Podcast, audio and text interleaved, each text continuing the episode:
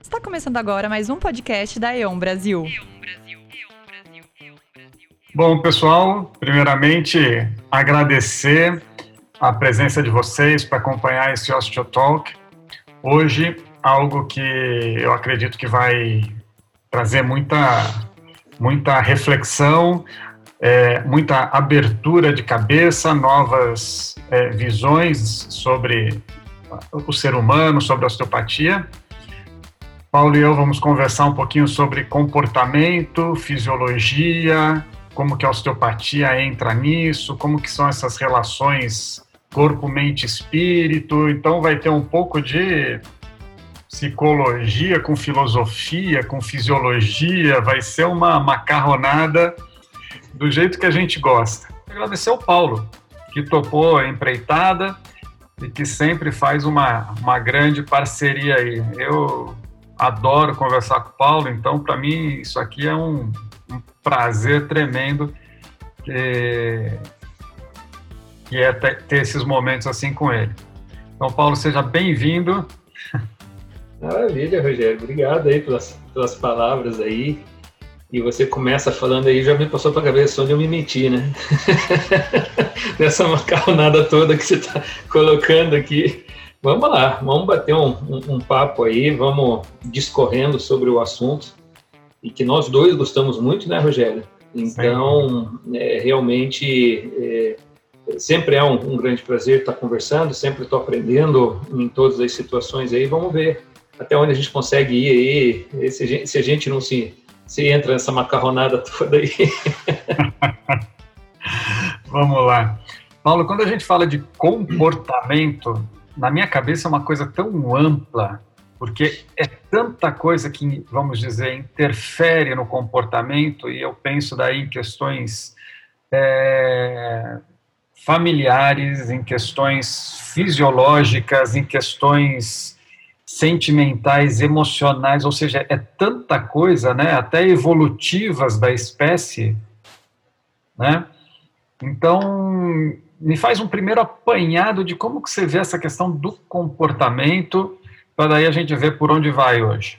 Eu eu eu tô de acordo, né, Rogério, com, com a situação de que é um assunto muito amplo. A gente realmente pode pode ir por várias vertentes mas eu gosto de fazer assim, antes de complicar, eu gosto de simplificar. Então, como se colocou, por onde que a gente inicia, né, Rogério? E eu gosto de iniciar com uma visão muito biológica, quando eu penso em comportamentos. E fazendo uma metáfora muito simples, é, Rogério, se você cai numa água e você afunda, é por uma necessidade, pura e simplesmente de sobrevivência, você vai se comportar de uma forma a procurar o ar. Ok? Uhum. Então, por uma necessidade de manter a sua vida, uma necessidade biológica, você acaba apenas fazendo um comportamento. Você não pensa nele, você não, não, não vai ver prós e contras, você simplesmente vai tentar achar o ar. Ok? E assim funciona com a comida. Se você está com fome, você vai ter um, um comportamento preditivo para a fome e que causam uma série de reações no seu corpo para propiciar a eliminação dessa sensação. É, e assim, aí você coloca qualquer elemento no processo é, de vivência da pessoa. Possivelmente isso, um primeiro momento, converse com o animal que nós temos dentro da gente, que é o nosso instinto, tá certo? e que muitas vezes o nosso sistema límbico e o nosso cortical pode ou potencializar aquele comportamento ou inibir aquele comportamento. Então, para mim fica um pouco é, é, interessante começar simplificando, porque o nosso comportamento tem a ver com nossas necessidades. E começa com o biológico. O sociológico, o psicológico, vem depois. Esse daí vem com uma criação. Então, entender que nós temos, primeiro, uma necessidade absurda de manter a nossa vida, seja ela real ou não, tá? o que você imagina que seria o, manter a vida. Eu vou dar um exemplo: pessoas que dizem assim, eu não vivo sem a minha esposa. Então, tudo que está relacionado à esposa pode dar uma conotação para essa pessoa com um processo de sobrevivência. É, e aí ele pode se comportar, tendo a posse e assim por diante. E o segundo processo de comportamento humano, para a gente simplificar ao máximo, é primeiro eu manter a minha vida e segundo eu, eu, eu reproduzir. Ok? Que é a forma que eu vou sobreviver depois de morrer. Então, me parece bastante óbvio que na natureza a gente tem essa tendência. E uhum. daqui você já consegue daí abrir o leque, que é um, uma loucura, mas com essas duas, desses dois pontos de vista ajuda bastante de entender um pouco do comportamento. Você pensa que eu vou ficar para trás, né? Ah, saúde, Tintin. é, eu não vou ficar para trás, não. Boa, Paulo. Até porque eu acho que com o vinho essa conversa vai ficar ainda melhor. Vamos lá. Paulo, então, de uma certa forma, a gente poderia dizer que o ser humano, assim como todo, todos os animais, espécies, tem como um primeiro instinto aí de uma sobrevivência imediata, seguida de uma sobrevivência própria a longo prazo, e depois essa questão da sobrevivência da espécie. E que, de uma certa forma, a gente começou a reger os nossos nossa forma de estar no mundo a partir dessas premissas, a partir dessas necessidades. É isso mesmo?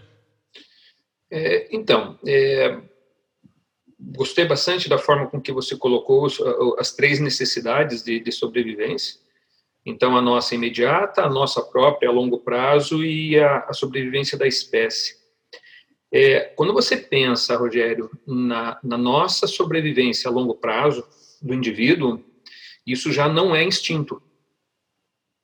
Tá? O instinto é uma coisa do momento, tá certo? Ele é o que a gente chama de processo de presente pura e simplesmente.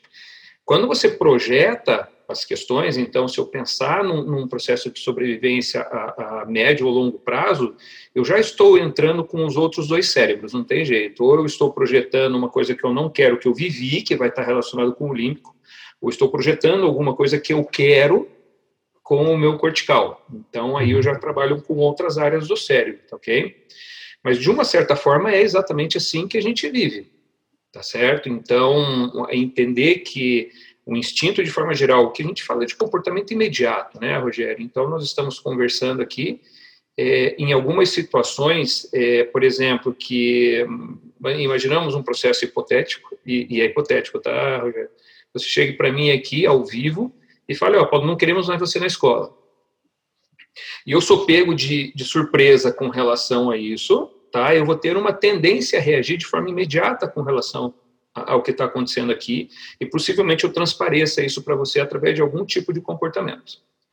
É, e depois é que vai entrar o meu límbico e o meu cortical. O meu límbico fala, porra, por que, que o Rogério fez isso ao vivo? E o cortical, que é, cara, como é que eu vou sobreviver para frente? Eu perdi uhum. alguma coisa bem interessante. Então, é entender né, a, a dança desses, de, dessas regiões cerebrais é interessante para entender um pouquinho o comportamento. Você veja que, de forma geral, o instinto, que é o que faz o starter do comportamento, ele é presente. Eu coloquei futuro ou joguei para o passado, eu já estou utilizando estratégias, tá certo? Para tentar explicar muitas vezes um comportamento que eu tive, alguma coisa nesse sentido. Perfeito. É, muito bom. Ô, Paulo, e pegando aquele teu exemplo de novo, só para a gente ir naquele o espiral, o hipotético? crescente. é? O hipotético? no espiral crescente, não, naquele, naquele lá. O cara caiu na água. Ah, legal. Chegou, não tem ar, ele alguma coisa ele vai fazer buscando ar. E daí eu lembrei de algo que a gente até já conversou algumas vezes, que eu já coloquei nas nossas discussões, né? Mas eu acho que vale a pena colocar aqui nessa conversa. O cara, ele tem que se safar daquele perigo imediato, só que depois ele tem que lembrar desse perigo. Uhum. Então, alguns mecanismos, alguns é, hormônios, como por exemplo a irisina, que é liberada quando existe contração muscular e que ela é um forte modulador de memória. Uhum. Então, essa coisa da sinestese com a memória, né? Que as pessoas podem falar, ué, mas para memória, por que, que vai por que, que vem do músculo, né? E justamente por isso, porque essa sobrevivência ela tem muito a ver com as nossas respostas musculares. Então é isso de como que eu nado para sair daqui e também para ativar a memória de não cair ali de novo. Né? O que, que, você, que, que você agrega aí? É, é, existe a questão da erisina que, é, é, é, se você for ver, né, Rogério, é um, um, um processo que está sendo estudado muito recente. É, é, um achado recente e a associação que, que, que é feita com esse hormônio. É, somado a isso, nós temos a questão do cortisol, tá? que o cortisol potencializa demais essa situação. E, e de que sentido, né? Se eu entro num processo é, de estresse grande, que seria esse caso, por exemplo, eu vou me estressar um pouco quando eu mergulho, mas começou a me faltar o ar, meus centros vão começar a fazer a descarga entre o meu hipotálamo e minha adrenal, depois hipotálamo, hipófise adrenal, fazendo a liberação de cortisol, de suma, suma importância aqui, né? Não vamos nem entrar na, na testosterona por enquanto, mas vamos ali no, no, no, no cortisol. O cortisol, o que, que ele vai fazer? Ele vai te potencializar a energia. Então, a irisina já está trabalhando com tudo isso daqui, você ainda joga o cortisol, que vai fazer com que haja um processo de ATP enorme no seu corpo. Só que esse ATP ele não é localizado só para o sistema musculoesquelético. E o cortisol, quando atua dessa forma, ele facilita demais ao nível cerebral, Rogério. Olha que sensacional isso. Então, quando você tem um tipo de estresse muito forte, em que há esse processo, vamos colocar que você congelou, que você não, não fez, por exemplo, um negócio de, de, de sair da, da, da situação, mas você congelou. Também houve uma contração muscular de congelamento, ou você deu um soco, ou você reagiu. Vamos colocar a irisina nesse contexto todo para entender muitas coisas que acontecem com os nossos pacientes. Uhum. Somado com o cortisol, que vai dar esse suporte de ATP, isso vai bater principalmente na região lá da, da, da região do hipotálamo, parahipotalâmica, e que vai potencializar a memória com relação ao próprio estresse. E aí vai fazer com que a gente, o que a gente considera de instinto, porque ele ainda não é corticalizado, vai fazer com que você ou se aproxime ou se afaste de algumas situações. Então, obviamente, que a memória sinestésica, associada com todo esse suporte de energia que vai estar ali, vai impactar para, num, sentido, eu acho que fica um tanto quanto óbvio a gente ver aqui, para te salvar a vida, para que você evite de se colocar nessa situação novamente. Okay? Então, sensacional. Aí nós vamos ter dois hormônios muito interessantes, um estudado recente, que é a erisina, e outro já estudado há muito tempo, que é o cortisol, né? E que é interessante, a gente vê que é, as pessoas conhecem muito superficial esse processo. Então, só coloca cortisol lá e pronto, acho que tudo. Não, ele tem uma série de funções, começando com uma função muito interessante é, associado a isso, que é o, o fator anti-inflamatório, que todo mundo conhece, da cortisona de uma forma geral, né? Agora, é, o grande problema é quando ele esgota os receptores é, glicocorticoides, né? E ele começa a ligar nos mineralocorticoides, e aí ele se torna um pró-inflamatório. Então, imagina isso cronicamente acontecendo, é um grande problema. Né? Então, você tem a memória, você se coloca naquela situação, você libera a substância, ela já está é, é, é, fadigado no corpo, e aí você começa num processo muito ruim é, do próprio cortisol, que é uma substância interessante, né? Muito bem. Então, seguindo um pouco por aí, Paulo, é, eu, eu, eu, gosto de falar pouco e deixar você falar bastante, porque quanto mais você fala, mais vinho eu posso tomar. Eu, eu estou tentando me empolgar para tomar um pouco também, então. Mas tem uma coisa que eu acho que é legal. Primeiro que essa questão aí do... Agora já, agora já vamos... Já vou te complicar um pouco a vida. Eu sei que é só um pouquinho, que você, que você vai, vai se sair super bem. Mas assim, duas coisas. É, primeiro, o pessoal fala, ah, tá, tá uma situação de estresse, eu entro nessa questão simpático-tônica de luta ou fuga, que é o mais comum que costumam falar, e o pessoal às vezes esquece dessa questão do congelar. Então, às vezes, aquela pessoa que chega na situação, tá todo mundo gritando, a pessoa começa a gritar com ele, ele trava. Né? Que é um reflexo também de muitos animais que, que travam para se fingir de morto, vamos dizer, né? Isso. Bom, é, então a primeira pergunta, Paulo, é assim: o que, que determina se a pessoa vai entrar em congelamento ou se ela vai entrar em luta e fuga? Primeira coisa. Sensacional. Pode, pode continuar. Segunda, quando você fala que entrou em estresse, você vai ter, vamos dizer, uma grande, um grande aporte energético para o cérebro, né, um, um grande aporte de sangue também para o cérebro, que é o que? Para rapidamente ter respostas, né? Mas, ao meu ver, todas as respostas imediatas, ou seja, cérebro primitivo e às vezes uma dificuldade até de acessar o cérebro cortical. Então é quase como se fosse uma uma divisão aí de para onde está indo essa energia, né? Uhum. E daí eu queria que você discorresse um pouquinho sobre isso, que eu acho que as pessoas vão gostar bastante.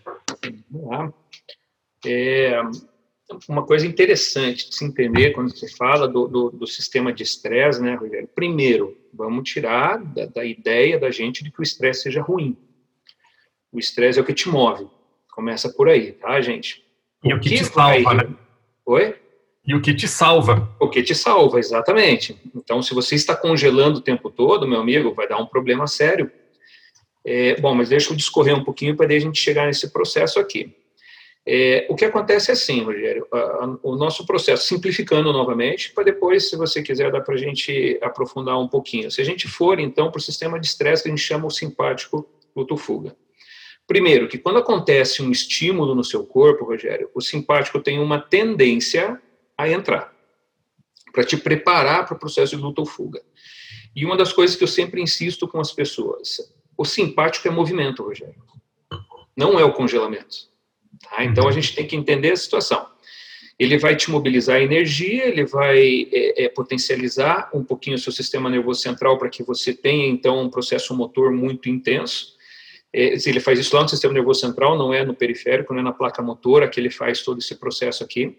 Mas, de certa forma, ele vai para o movimento. Tanto que, quando você fica estressado, você treme. Hum, muitas pessoas vão lembrar de uma situação minha aqui e, vai, vai ver lá quando você está. Passa, passa, passa. Passa isso, vamos deixar para lá. E, e, entra, às vezes, até, né, Rogério, que a gente chama de incoordenação simpática. Que as pessoas derrubam as coisas e assim por diante, que a gente já pode imaginar que ali possa existir um fator de estresse envolvido. Então, ele tem uma tendência a entrar. Agora, ele não entra sozinho, Rogério. Tá certo? Por quê? Porque se um simpático entra sozinho, sem ninguém que freie ele, ele vai mandar informação ao nível do ventrículo do coração que vai ter uma tendência de aumentar o seu batimento cardíaco, tanto frequência quanto força, ao ponto de fazer com que esse cara fibrile. Ok? Então, nós podemos realmente fazer um, um processo muito grande com relação ao simpático. No coração, por exemplo, sem pensar em outros sistemas, mas já pensando ali no coração, isso poderia matar a pessoa. Então, o que vai acontecer é que o parasimpático ele tem uma tendência a frear e a entrar junto. Então, você vai ter um pico e o parasimpático vem meio aqui, cara, vá até aqui, vá até aqui, não passe daqui. Então, sempre tem eles trabalhando em conjunto. E isso vai fazer com que a gente entenda, e, e aqui algumas pessoas possivelmente vão entender quando eu falo aqui, de variabilidade da frequência cardíaca. Né? Que você tem lá uma determinada variabilidade, porque o simpático tenta entrar, a qualquer estímulo que receba e o parasimpático vai segurando. Então, isso a cada batimento dá uma pequena variaçãozinha. E isso mostra que seu sistema está extremamente saudável. Agora, o que, que a gente vai pensar, Rogério? Nós somos mamíferos, ok? Então, nós inventamos, cara, de fazer um negócio para que a gente pudesse sair de perto da água e explorar no, o ambiente, nós inventamos deixar o nosso corpo homeotérmico. Tá? O que, que quer dizer isso?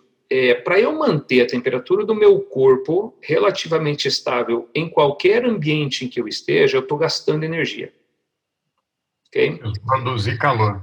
Eu tenho que produzir calor para deixar o meu meio numa determinada temperatura, com determinado pH, porque senão eu não faço as trocas químicas. E aí eu morreria. Muito diferente dos répteis, que optaram por ficar perto da água. Então, quando eles estão com calor, eles mergulham, quando estão com frio, eles vão para o sol. E olha que vida! Eles não gastam energia para manter o seu meio ambiente interno. Então, eles usam os meios físicos, os meios naturais, para ajudá-los nesse sentido.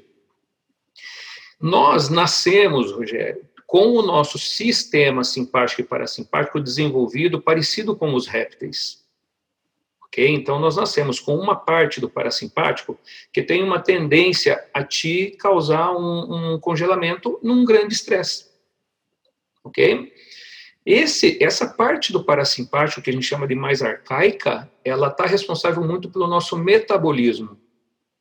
Então, o que, que você tem, Rogério? Você tem um simpático. Imagina lá o bebê que nasce e ele está com frio. O que, que ele vai fazer é botar a boca no mundo, ele vai colocar o simpático para funcionar. Depois que ele está aquecido, ele dorme. Se ele está com fome, ele põe a boca no mundo, comeu, ele, ele, ele dorme. Ele vai geralmente evacuar e vai dormir. Pelos reflexos que estão acontecendo ali ainda e porque ele tem um grande fator metabólico de aproveitamento e eliminação do que ele se alimenta. Só que em momento algum, Rogério, esse bebê vai se preocupar com o cansaço da mãe, ou do pai, ou do ambiente. Então você veja que este recurso, a gente já nasce com ele pronto, mas ele é insuficiente para viver em sociedade. O que acontece é que algumas, algumas células do, do núcleo dorsal do vago migram. Elas vão para um núcleo chamado núcleo anterior. A gente chama de núcleo ambíguo. Então, são algumas células do núcleo dorsal do vago que migram e vão um pouquinho para frente. E essas células, Rogério, elas se desenvolvem para o processo de engajamento social. E como é que, se, que você estimula um bebê para o engajamento social? Brincando, primeiro, dando segurança, para que esse bebê possa fazer um bom metabolismo e mielinizar os seus nervos, okay? um tanto quanto simples isso. O bebê tem que ter uma boa alimentação, o melhor a gente sabe que é o, o seio materno, não sendo esse, se vira com o que tem lá. É, e depois o gêrio é brincando. Tá? Então é quando. Também, né, Oi? E o toque. O toque. Então veja, Rogério, quem que faz parte desse, desse conjunto de nervos, Rogério, que um estimula o outro a se desenvolver?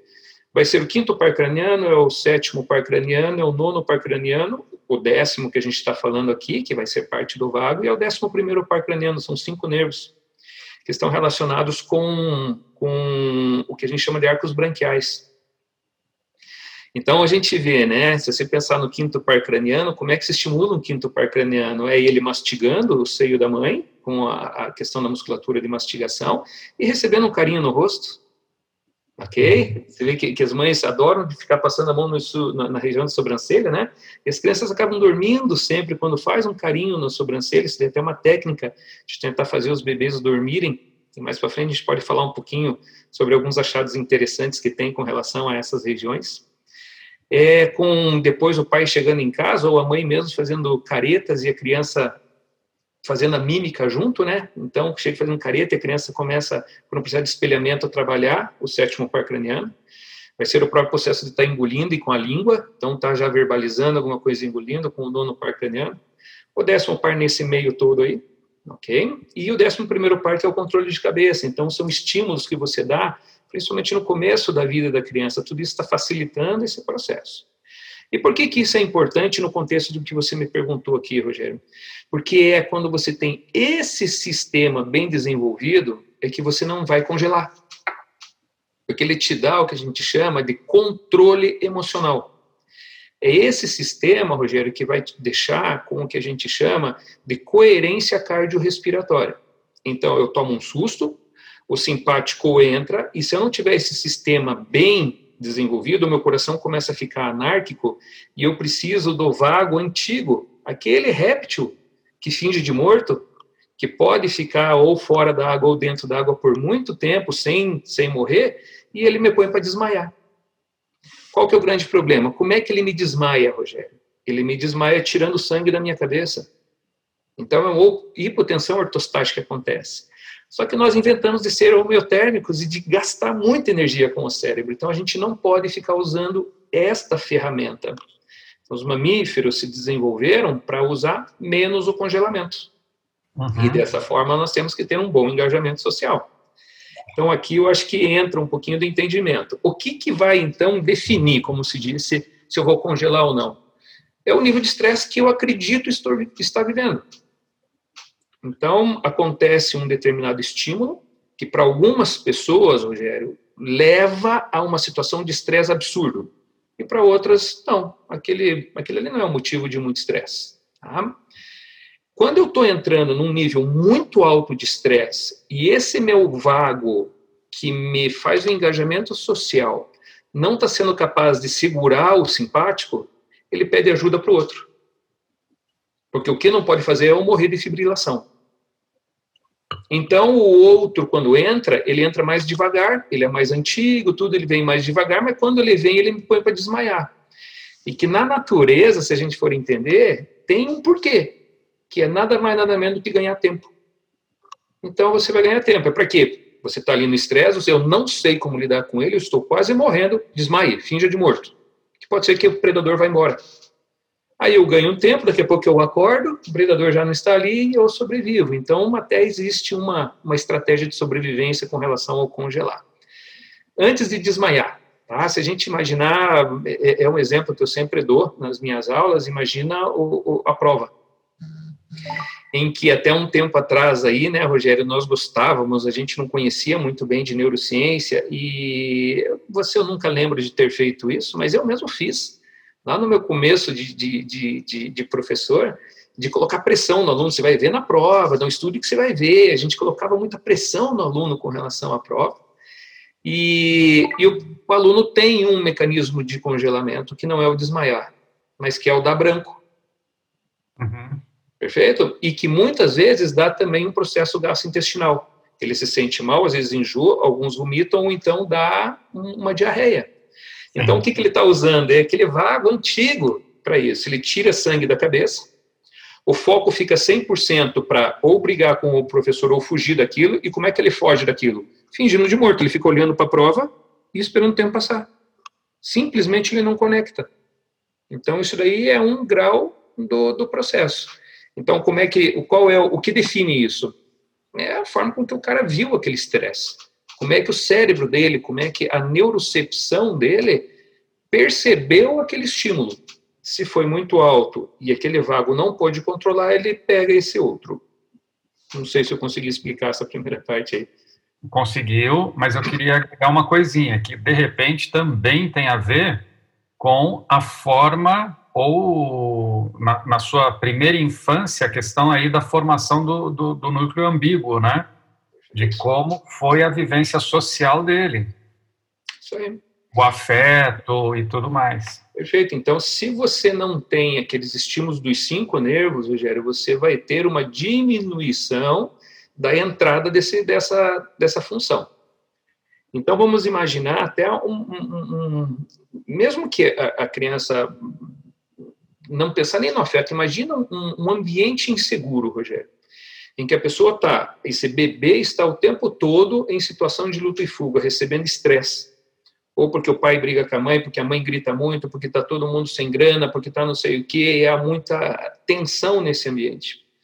Essa criança está ativando o simpático o tempo todo, ela dorme menos, ela é irritadiça, ela não deixa entrar direito o vago, como ela está o tempo todo num nível mais simpático tônico, o vago não tem aquele momento em que o simpático, cara, faça uma boa função aí agora. Então ele está o tempo todo competindo com isso e não mieliniza bem o núcleo ambíguo. Uhum. Entendeu? Então é exatamente essa a ideia, Rogério. Você entender que uma criança, por exemplo, que não teve boa alimentação, não teve bons cuidados, não teve o afeto, o toque e assim por diante, não teve a mímica, não teve a segurança, ela pode simplesmente não ter a capacidade de se engajar socialmente. Como é que ela sobrevive? Como um réptil. Ela que ela pega. Se alguém coloca ela contra a parede, ela voa no pescoço sem ter um filtro. Um filtro de engajamento social que ali pode ter um ser humano, que pode ter é, as necessidades dele e assim por diante. É, cara, não tem eu, para te falar a verdade, Rogério, depois que tive um, um, entendimento um pouco melhor dessa questão neurofisiológica, cara, eu diminuiu muito o meu nível de julgamento das pessoas, porque nem todo mundo, cara, pode ter a mesma forma que eu de pensar, assim como eu me coloco numa situação que tem pessoas que foram muito mais milenizadas que eu.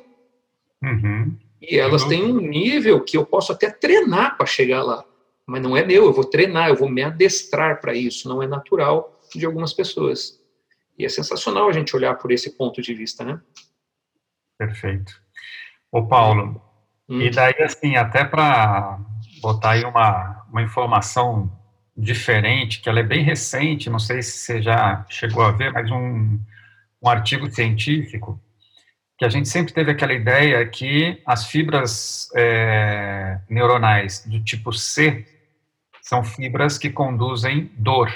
Né? O dor não, porque dor para os leigos né, que estão assistindo, mas o estímulo nociceptivo, né? ou seja, o estímulo que depois vai ser percebido como dor. E que isso vai subir pelos tratos espinotalâmicos, vai fazer as suas conexões aí, é, tanto em formação reticular quanto no tálamo, e depois isso vai para o córtex como dor. Uhum. Pois eles descobriram que tem fibra C, que são ativadas ao toque extremamente suave, e que essas fibras C não fazem conexão nem na formação reticular, nem no tálamo, que elas vão direto para o símbolo. Uhum. E que são fibras que dão, que, que, que acabam produzindo sensação de prazer. Uhum. Perfeito. Então imagina já, já o tanto que dá para a gente pensar nessa coisa da dor, prazer, né, na, na, formação do bebê e depois o desenvolvimento e tudo mais. Né? Que tipo é bem... de toque você recebeu, né, Rogério? Que tipo de toque que você recebeu. É, exato. Então, é, é já tive um, um, um contato com, com, alguns estudos desses aí, é, e é bastante interessante que até o nome que se dá são fibras cetáteis, o nome que se dá para essa, essa fibra. Elas são estimuladas, Rogério, de uma forma mais intensa, de 0,3 a 2,5 newtons. Então, é um toque muito superficial, é um carinho, é aquele passar de dedos. E, e as pesquisas que utilizam utilizam pincéis para estimular esse tipo de situação, só para você ter uma noção do que seria o toque, né? É, e a primeira local que ela foi descoberta, Rogério, por isso que eu falei da sobrancelha, foi nessa região aqui, ó foi com relação a um nervo, que quem, um nervo que carrega muito essas informações é o supraorbicular. Então você vê aqui, ó, aquele carinho que você faz nas sobrancelhas aqui, que faz a pessoa dormir, que faz a pessoa se sentir querida, protegida, que ativa o símbolo e a ínsula, ok? Esse daí que vai dar é, o que a gente chama de homeostase somatoafetiva.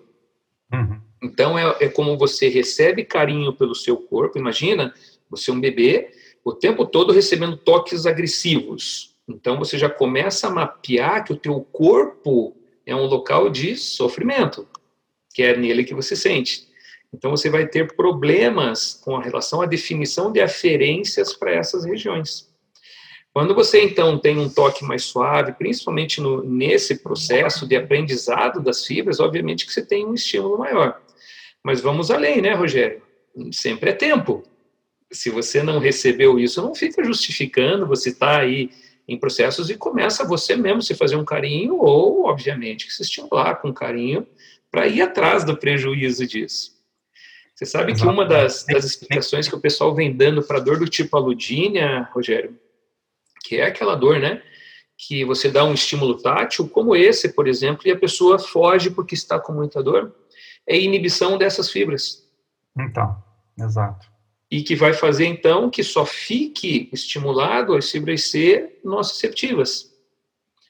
Então, a inibição dessas fibras também está relacionada com o aumento de dores dos nossos pacientes. Exatamente. Sensacional isso daqui. Você trazer um pouco para a osteopatia em si, né?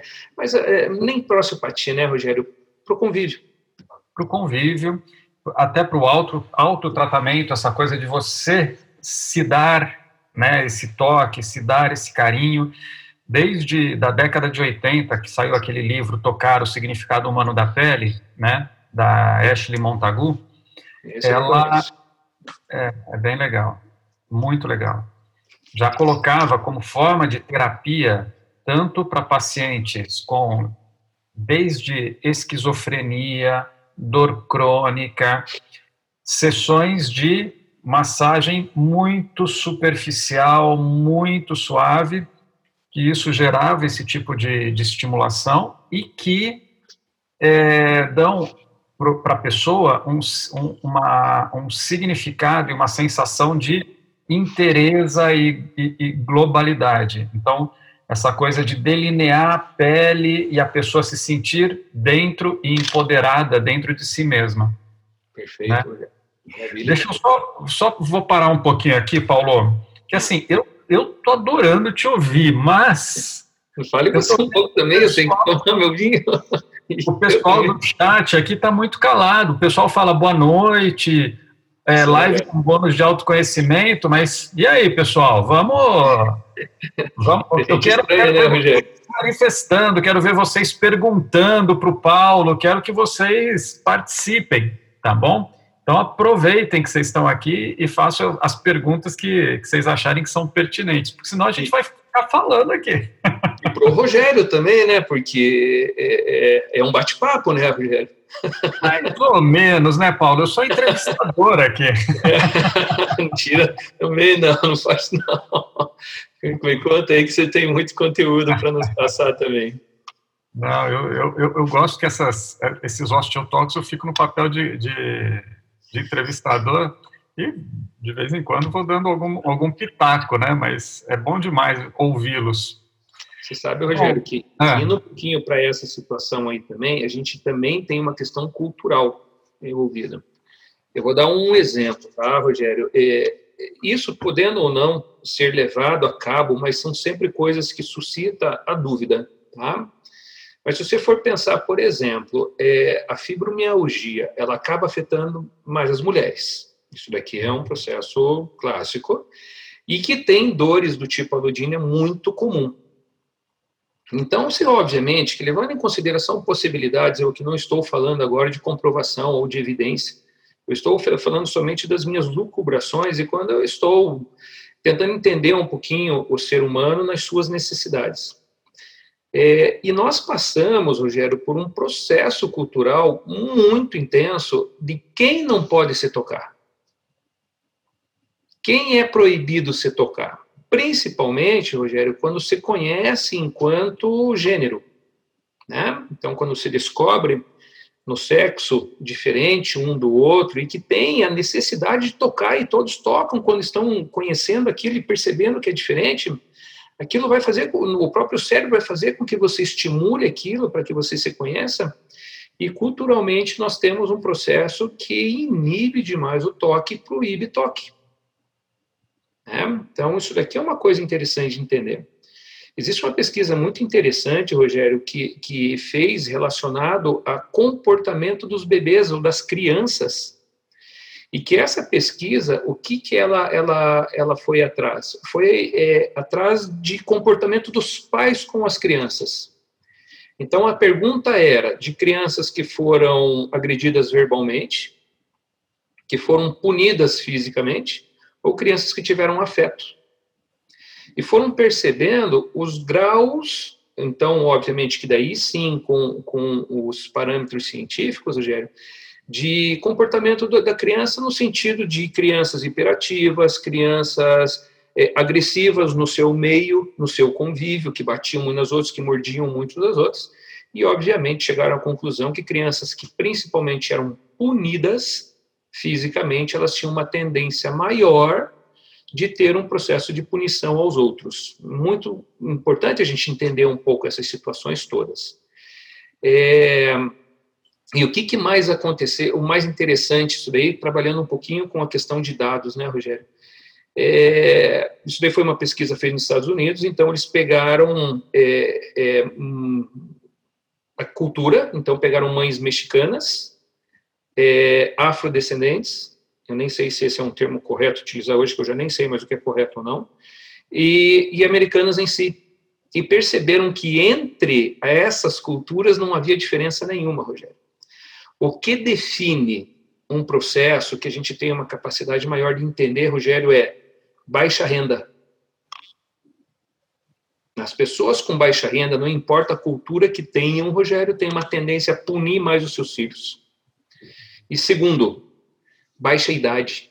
Então, mães que tiveram filhos muito cedo têm uma tendência a punir mais os filhos. A tendência é as mães muito cedo a punir verbalmente, gritar muito mais com os seus filhos que também tem um processo aumentado de um, um, um mal interação social, e quem tem baixo nível de renda, uma tendência a punir fisicamente, Rogério. Então, esses são dados interessantes da gente conhecer.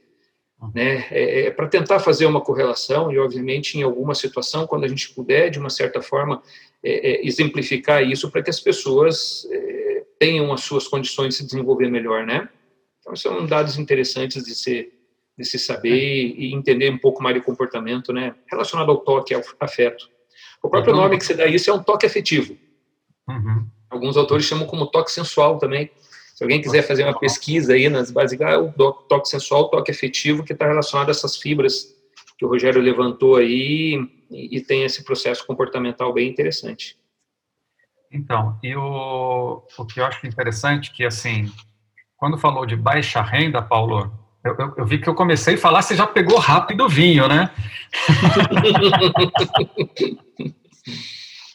é, essa coisa da baixa renda normalmente está associada a quê? A uma baixa é, possibilidade de uma educação de nível mais alto, ou seja, é, tudo isso acaba contribuindo, né, tanto para a formação física e emocional do indivíduo. Então, quando fala assim que a, a, educação é uma chave de virada num país, não é só a questão cabeça mental, mas como que isso também eh, desencadeia processos emocionais, fisiológicos e tudo mais, né? Então, importante. Bom, Paulo, mudando um pouquinho, é, eu quero que você comente agora com a gente, eu acho que vai ser rápido, né? Mas é, com relação àquela, àquela prática ou dinâmica que eles têm no exército americano, tanto para o pessoal que vai fazer é, tomadas, de, tomadas de decisão importantes no meio da guerra, da, na crise, quanto para esses caras que são os snipers, que eles têm que estar num nível de relaxamento muito grande para conseguir fazer os, os tiros, né? E que daí eles fazem aquelas práticas respiratórias 5 por 5, de inspiração de 5, expiração de 5, para aumentar o nível de bicarbonato, para simpaticotonia. Explana um pouquinho para todo mundo sobre isso, que eu acho que é legal, porque é uma ferramenta muito utilizável para todo mundo no dia a dia. Uhum. Você vê, Juliano, que aqui, é, cara, eu não sei se eu consigo ser rápido. já me vem umas coisas na cabeça aqui. Por, mim, ó, por mim, você pode demorar. Bom, assim, ó, Rogério, né, primeiro que a gente tem que entender, quem tem uma tendência muito maior de ser um grande sniper, de ser um cara que vai para a guerra e domine muito bem, são pessoas que tiveram esse tipo de punição.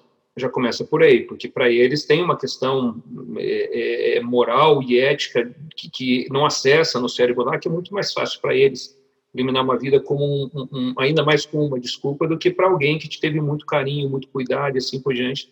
Talvez existisse uma questão moral mais difícil de ser passada. Agora, o que acontece? Por que, que essas pessoas não congelam? Porque elas treinam. Então, o processo de treino é um adestramento. Então, eles se colocam em situações de guerra para que eles não sejam pegos desprevenidos. Então, eles vão se colocando nisso em doses que vão fazendo com que, naquela situação, eles mantenham um controle porque eles foram adestrados. Assim como os animais podem ser adestrados através de um reflexo condicionado. Porém, os snipers têm que ser um pouquinho mais do que o cara que está na infantaria lá, metendo tiro para tudo quanto é lado e derrubando a galera no, no volume. O sniper ele já precisa ter um controle autonômico muito maior. Então, esse cara, primeiro, ele é muito mais treinado do que os outros, então, eles são muitos esquadrões de elite, realmente. E esses caras necessitam, sim, de um processo de controle do sistema nervoso autônomo, apesar de que os treinos deles também são treinos surreais. Tá? Então, só para você ter um exemplo, esses caras são colocados em câmaras e tem que ficar naquela postura sem se mexer durante cinco horas, por exemplo. Eles não podem se mexer. Então tem uma questão física de estar tá se mantendo e controlar o estresse ali. E o que, que os caras fazem, Rogério? Eles colocam dentro de câmaras e colocam um, um, um, calor absurdo, de 50 graus, e o cara tem que ficar 5 horas ali com calor. Isso é o processo de treinamento. Os caras jogam insetos em cima deles que vão andar no rosto dele, tudo, e esse cara não pode assoprar o inseto, não, ele tem que continuar respirando tranquilamente. E uma das formas de fazer o controle autonômico é uma respiração como, por exemplo, a que você citou 5 por 5, tá? Por quê, Rogério? Quando você inspira, você vai chegar a um determinado momento em que você tem que mandar uma informação para os seus núcleos respiratórios de que você tem que barrar a inspiração, porque senão seria ter um, um barotrauma inspiratório. Então, quando eu estou inspirando do meio para o final de um ciclo inspiratório, eu estou ativando meu sistema parasimpático de inibição. Aí eu continuo o parasimpático e quando eu estou chegando no final da expiração, eu estou ativando o simpático porque eu vou ter que ter um processo ativo.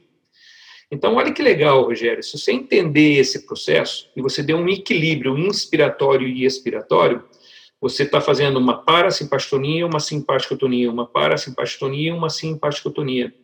Isso tem um nome, Rogério, se chama ritmo sinus arritmia.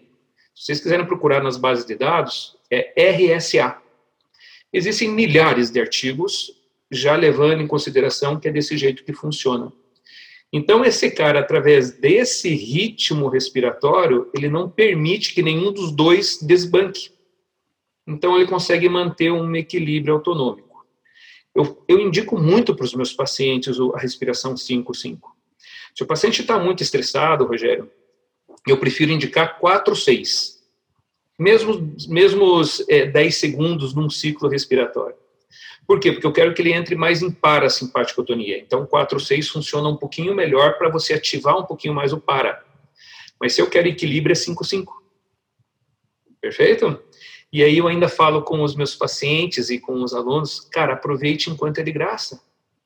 Somente respire bem, ok? Porque você já vai ter uma tendência a controlar um pouquinho melhor as reações que o seu corpo vai ter que ter, o seu comportamento, a te engajar socialmente um pouquinho melhor, quando você respirar um pouco melhor.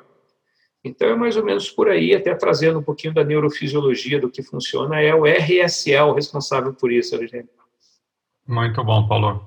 Paulo, tem um, um, aluno aqui, ó, o João, aluno não, desculpa, uma pessoa que está no chat, João Guilhermino. Quem na infância não tem esse toque afetivo e baixa renda teria maior probabilidade de ser uma pessoa com mais doenças crônicas? estatisticamente falando, Rogério. Não tem, não existe uma questão de uma definição completa disso, né? Do Porque... tipo, tem isso, vai ter, não é determinístico. Perfeito. Perfeito. Então, se a gente colocar os dados estatísticos, esse daqui tem uma chance maior de desenvolver, por exemplo, dores crônicas. Por quê? Porque muitas das fibras que diminuem a, a aferência nociceptiva podem não estar ativas. Olha que legal, Rogério. É, em, aqui eu estou trazendo alguns dados agora de pesquisas, tá? Então vocês podem procurar que tem essas pesquisas aí. Crianças que tiveram grandes estresses na primeira infância, e considere pequena infância, principalmente do zero ao um, aos cinco anos, podendo alguns autores colocar até sete anos. Grandes estresses são perdas de entes queridos. Entra em grande estresse, olha que legal, Rogério, perdas de, de animais de estimação entra também como grande estresse. Para uma criança, isso é perder um irmão. É, e punição física. O que, que os caras constataram? Olha, dois dados interessantes para a gente entender o momento de hoje. Um deles aumenta, Rogério, a sensibilidade aos receptores de CO2. Olha o que, que eu estou te falando. Você hoje não consegue sair de casa sem uma máscara. Uma pessoa que talvez foi punida ou que teve um grande estresse lá na sua primeira infância, ele tem um aumento da sensibilidade dos receptores. E isso causa ansiedade. Olha que loucura, Rogério. Então, isso, com uma quantidade menor de CO2, vai fazer com que você comece a procurar ar mais rapidamente, causando uma sensação de ansiedade. Então, muitas pessoas usando máscara que não conseguem começam a ficar estressados e começam a, e nem sabem por quê, e aqui pode ser uma situação. Outra coisa, verificou que também interfere em receptores de dois hormônios. Um deles, ocitocina. Ocitocina é o hormônio da segurança. Do sentir-se seguro. Gente, a ocitocina não é hormônio do amor. A ocitocina ela é hormônio do vínculo, do sentir-se seguro com. Então, se alguém vem e dá um toque que estimula a sua ocitocina, você se sente seguro com aquela pessoa e isso pode ser construir o amor. Então, vejam que as pessoas confundem um pouquinho a função da ocitocina. Então, veja que a pessoa não se sente seguro com ninguém. Ela vai no osteopata, às vezes não deixa tocar, ela não está segura. Então, tem que entender um pouquinho essa situação. E a outra é da serotonina, Rogério. Então, a gente Quase vê que. É importante, né? A gente vê que a serotonina é um grande modulador do humor. A serotonina tem muito a ver com processos antidepressivos. Não, e modulador então, até dor, né? E modulador. Então, olhe só, Rogério, como esse processo de primeira infância é algo importante da gente entender. Agora, se a pessoa não teve, o que não pode acontecer é justificar porque não teve. O que pode acontecer é, cara, eu não tive isso, então eu vou começar a estimular agora. Uhum. Não, é não, porque senão, obviamente, não, não, não é uma condenação, é um estado em que eu me encontro e enquanto eu não fizer algo em relação a isso, eu continuo nesse estado. É mais ou menos isso. Eu não sei se respondeu a, a pergunta do, do, do, nosso amigo aí. Respondeu sim. E não só respondeu, mas me, me, abriu também para uma coisa muito legal, Paulo, que é assim. É, tem um, um. Ele é. Fugiu o nome do, Bom, o nome dele é Moshe Feldenkrais. Uhum. É, e ele desenvolveu um trabalho uma, um, de corporal, ok? Que ele vai identificando o quê? Quais são as etapas no desenvolvimento motor que a criança pulou e que isso está gerando um, um problema atualmente. Então, por exemplo, o cara não fez, não engatinhou quando criança, foi direto do sentado para o em pé, não engatinhou, não aprendeu a dissociar a cintura escapular, e daí ele começa a ter, por exemplo, problema de leitura, porque não consegue fazer movimento oblíquo com os olhos. É um. Tá? E a partir daí, o que, que ele faz? Ele volta para aquela época para fazer os movimentos que tenham relação com isso, com, esse, com essa dissociação. Pessoas que não. Já, o tanto de paciente que não sabe o que é direita e esquerda. Problema de lateralidade. Isso é problema lá de trás no desenvolvimento. Então, o que, que faz? Deita no chão e começa a trabalhar toda a questão de lateralidade. Tá? E é, ele vai desenvolvendo e chega num determinado momento que a pessoa adquire, porque existe uma neuroplasticidade muito grande. Então, Paulo, fazendo um paralelo né, com o que a gente está falando, é exatamente isso. Amigo, você não teve esse toque lá na infância, você não teve esse desenvolvimento na infância, vamos trabalhar agora, vamos fazer acontecer agora. Esse né? Não fica no, ah, não, é que eu sofri quando era criança, né? Senão a gente só fica no vitimismo e não desenvolve. É isso daí. Você sabe que, que a, a emoção tristeza que o vitimismo utiliza muito, Rogério, ela é uma emoção passiva. Ela te deixa parado, cara. Então, uhum. enquanto você continuar olhando, baixando a cabeça, sentindo triste porque um dia não teve alguma coisa, você não move. Perfeito? Então, o importante do conhecimento é usá-lo. Né? O conhecimento sem a aplicação, ele, é, ele simplesmente não, não tem por que existir, né, Rogério? Então, tem que aplicar. Então, é a questão do toque, é a questão do afeto, é a questão da segurança, é a questão do movimento. Porra, essa é a nossa praia, né, Rogério? É, as pessoas têm que se movimentar, não tem jeito. Tem que fazer atividade física, algumas específicas, ou se mova, se quebre né, os grilhões, né, Rogério? E é mais ou menos por aí. Aí você com certeza vai ter um processo bem mais interessante. Você vai estar melhorando o seu processo é, é, das conexões cerebrais, né, Rogério? Então, muito estudo. Hoje a gente tem aí é, sério mesmo, é até uma loucura, né? O que tem de estudo por aí. E o que, que mais você vê? A gente está procurando muito ainda, Rogério, um processo de, por exemplo, volumes de, de áreas cerebrais, por exemplo, e que muda em muitas situações que a pessoa vive. Mas, cara, se você pegar as revisões sistemáticas, é, o grau delas é moderado, então um diz que aqui houve uma mudança, o outro o autor diz que não há. Existe ainda algo a se entender com relação ao volume? Eu, sinceramente, acredito que o nosso foco tem que ser muito mais na interação das áreas do que no volume dos neurônios que você vai ter em determinada região, de acordo com coisas que você sofreu. É claro que isso pode ter alguma coisa, mas isso ainda é alguma coisa que está muito inexplicado. Agora, as interações das áreas, né, Rogério, fazer com que um cérebro trabalhe com o outro, com que a sua ínsula seja toda trabalhada e não só a região posterior dela, que recebe o pacote de informação e não consegue organizar, não é a função dela organizar. E dali, da região posterior da ínsula, manda uma informação para o sistema límbico. Cara, o cara não sabe o que está sentindo, e daí ele não sabe o que sentir com relação a esse pacote de informação que chega ali. Ele só vai conseguir chegar na região anterior da ínsula Dali é que o pacote sai bem feito. E como é que estimula a região anterior da ínsula? Uma das formas que, que foi vista, Rogério, através de, de, de, de ativação da área, é quando a pessoa fala bem dela mesmo. É quando ela tem um processo de autoconhecimento, Rogério. Agora, quando a pessoa fica só que meu corpo é uma porcaria, que esse joelho não serve para nada, ela só vai, ela só estimula a área posterior da ínsula.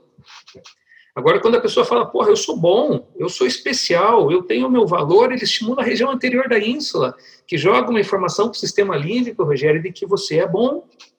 E aí o cara tem, que a gente aí chama... uma cascata neurohormonal tremenda. Aí muda tudo, Rogério. Muda tudo, cara. Você vê só... É, a gente, na verdade, se você for ver, cara, se você estudar aí, é, é, principalmente os chineses, aí, esses caras falam isso o tempo todo a meditação, o autocontrole, a respiração, cara. Só que hoje a gente sabe o que acontece. Não tem mais desculpa do porquê a pessoa ficar de mimimi, cara. É. Entendeu? De ficar se colocando para baixo. Porra, o simples só dela mudar o seu padrão mental muda. Você mandou um artigo para mim mostrando que se o cara ouvir uma música que estimule, ele vai mudar a sua própria percepção. Muda a postura, muda o padrão de movimento. É isso daí, Rogério. Então, cara, a gente hoje tem ferramenta, bicho. Tem ferramenta. Né? E, mas as pessoas insistem em não fazer. Porque tem de gente que chega no meu consultório, eu vejo que tem todo um padrão ali, é, começando pela forma do corpo. Você olha a forma do corpo, que já é uma pessoa toda fechada, que já está com aquele, com aquele cupim do boi atrás aqui, que nada mais é do que um sinal de estresse absurdo, que tem, tem, tem dificuldade de te olhar no olho, que está no processo aqui, você fala, cara, põe uma música e se chacoalhe um pouquinho. As pessoas, ah, não vou fazer isso, doutor. Eu falo, putz, até onde a gente vai chegar agora, não sei. Né? É mais ou menos por aí, cara. É um negócio multifatorial, né? Muito legal, Paulo, muito legal. Bom, muito legal, mas assim, o pessoal, eu não sei, eu, eu acho que eles estão que nem eu, fica assim, babando no que você fica falando, e o cara nem faz pergunta aí no, no site. Né? Vamos conversar então, ó, Bom, é a Ana Carolina, Ana Carolina fez uma pergunta, Paulo, ela está dizendo o seguinte, ó, é necessário comunicar ao cliente sobre os possíveis traumas de primeira infância? E daí aquela, aquele fio da navalha, né? Entre uhum o que você pode falar e pode agravar, ou o que você pode falar e pode aliviar. Vou deixar Perfeito. a bronca contigo aí. Perfeito, Rogério. Eu penso da seguinte forma, cara. Você só vai contar alguma coisa para o seu paciente depois que você tiver um vínculo muito grande com ele e que você já domine as reações dele. Isso. No primeiro momento, de jeito nenhum, você pode já ter algumas, alguns indicativos de que isso aconteceu, Rogério, e faça a sua parte, que é começar com um toque, começar trazendo segurança para o seu paciente.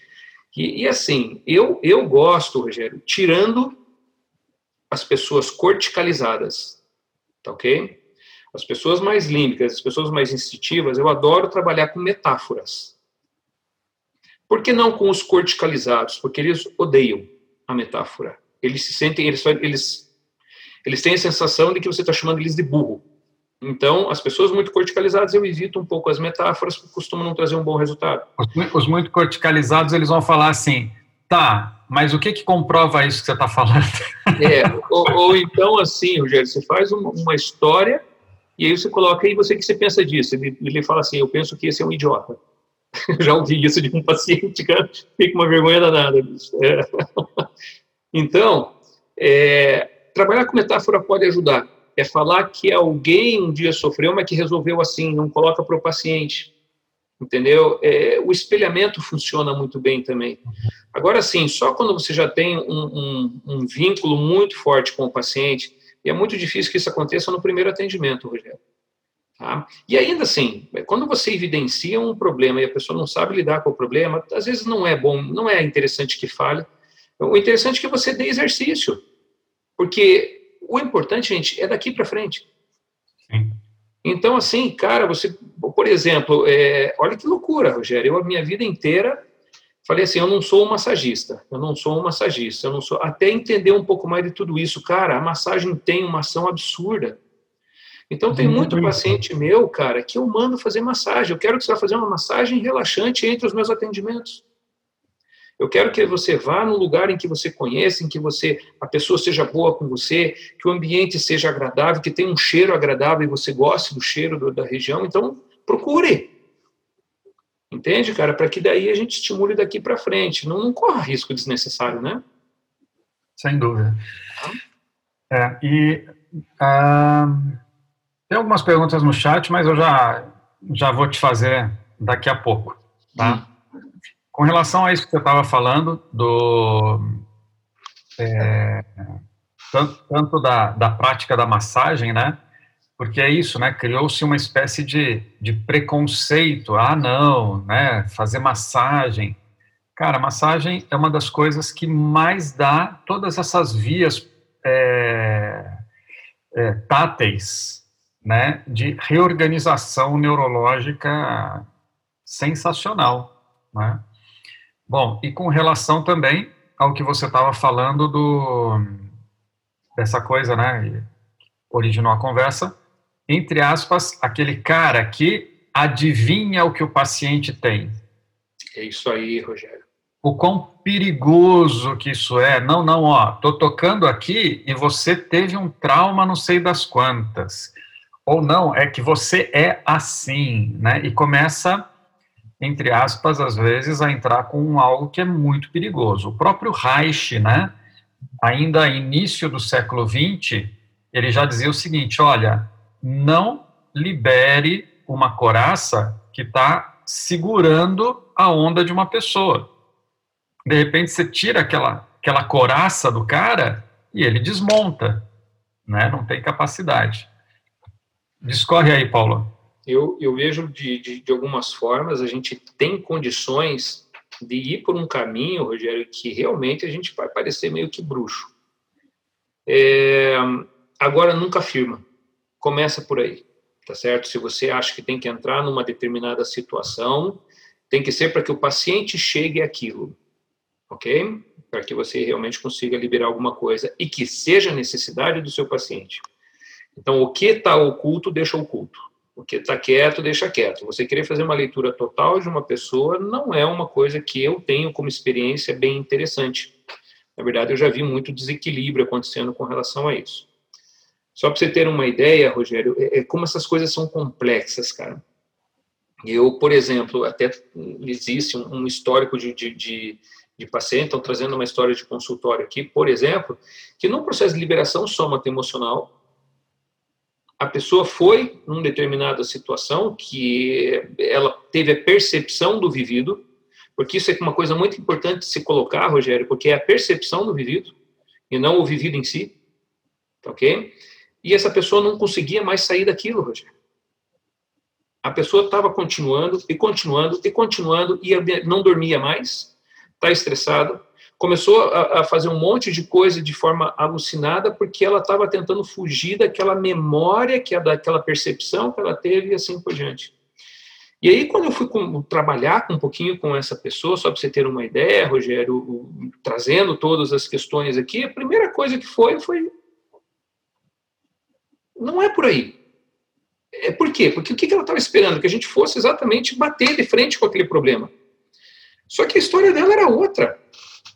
Então, quando você comecei a conversar com ela, uma coisa muito importante que eu acho que fa falta um pouco a nós, Rogério, é entender um pouquinho as emoções, ela me deu emoções completamente divergentes do que ela falava que tinha acontecido. E nesse exato momento, eu falei, ah, tá bom, então acho que a nossa forma de trabalhar não é por aí. Ela falou, mas como assim não é por aí? Se todo mundo fala que eu tenho que ir por aqui. Eu falei, vamos tentar por aqui. Cara, a hora que eu fiz isso, eu grifei assim, ó. Tirou o peso das costas, tirou o peso do processo, mas isso daí tem todo um método de acontecer, né, Rogério, para que você faça isso. Só para você ter uma ideia, Rogério, porque eu sou um cara, eu me considero um pouco bipolar, tá? Porque eu sou um cara que quando é, é, é, eu vou para uma coisa, eu vou com muita vontade para aquela coisa, sabe? E eu vivi a osteopatia numa intensidade, cara, que eu não sei se muitos viveram, tá certo? Porque eu achei que eu curava tudo com a osteopatia e a, e a explicação neurofisiológica realmente me satisfazia e eu acreditava muito fundo naquilo, sabe, cara? É claro que começou a chegar um determinado nível em que eu não conseguia passar, e, obviamente, eu comecei a cair na real de que existe, obviamente, um limite, existe uma equipe que tem que trabalhar em conjunto, e aqui eu estou sendo muito aberto com vocês da minha história, e eu até conto a minha história, falando para os alunos, é, é, os meus erros eu conto para que vocês não o façam. Tá? Eu já fiz, então dê um passo além. Cometa os seus, não cometa os meus. Já que nós somos mamíferos, né, vamos aprender uns com os outros, né? É isso aí, perfeito. Eu, quando comecei a estudar um pouquinho, Rogério, é, é, os mapas do corpo, a psicossomática, cara, eu fiquei bitolado. Eu, eu só fazia isso, eu só pensava nisso na minha vida de uma forma geral, cara.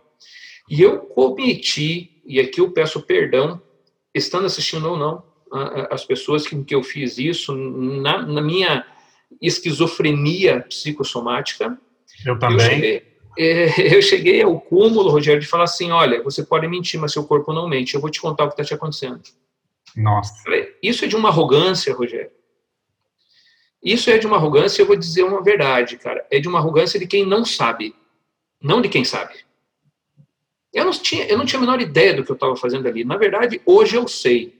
Eu tenho, eu tenho absoluta certeza que eu criei vários nocebos em pacientes, eu criei vários problemas em pacientes que não existiam, mas por eles confiarem em mim e eu falar com tanta ênfase, eles começaram a acreditar que existia, cara. Ou, ou até existissem, né, Paulo? Mas começou a reforçar. Exato, perfeito, Rogério, perfeito. Então, quando você vai entrar, é, o que, que eu falo muito para as pessoas, Rogério, que me perguntam muito com essa questão, porque sabem que eu tenho um pé na questão psicossomática. Eu falo, gente, uma lei que vocês têm que seguir é, primeiro, o real depois o simbólico. E assim, Rogério, qual é o real, cara? O que é palpável, o que é quantificável é aqui o seu foco. Cara, não existe mais quantificado, o negócio está muito acima. Quem sabe um simbólico. E ainda assim, cara, pesca. Joga a isca e deixa a pessoa pescar. Não vá com muita incisão lá, porque o negócio pode não dar um bom resultado. Não sei se foi pelo pelo caminho aí que a nossa amiga perguntou aí. Não, mas foi sensacional, Paulo. Até o próprio Guezzoni está aqui falando a metralhadora aliada ao ego do terapeuta é um perigo, mas falou que você está perdoado, tá? Foi mais uma das minhas vítimas. Vou, vou aproveitar, fazer o meia-culpa aqui também, né? Porque o, o, meu primeiro curso de psicossomática, vou entregar a idade, não tem jeito, foi em 95. Eu fiz uma formação de, de psicossomática num, num grupo que tinha em São Paulo muito, muito, muito bom, né? Só que isso começa a despertar justamente isso que você está falando. Ah, olha, isso é isso. Isso é isso. E você começa inconscientemente a entrar num julgamento dos pacientes, né?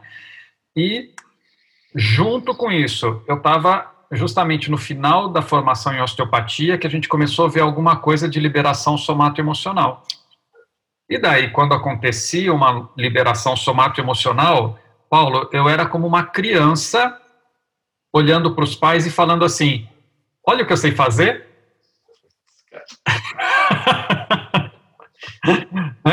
olha o que eu consigo fazer, olha como ele chorou, olha como ele gritou. aqui, hein?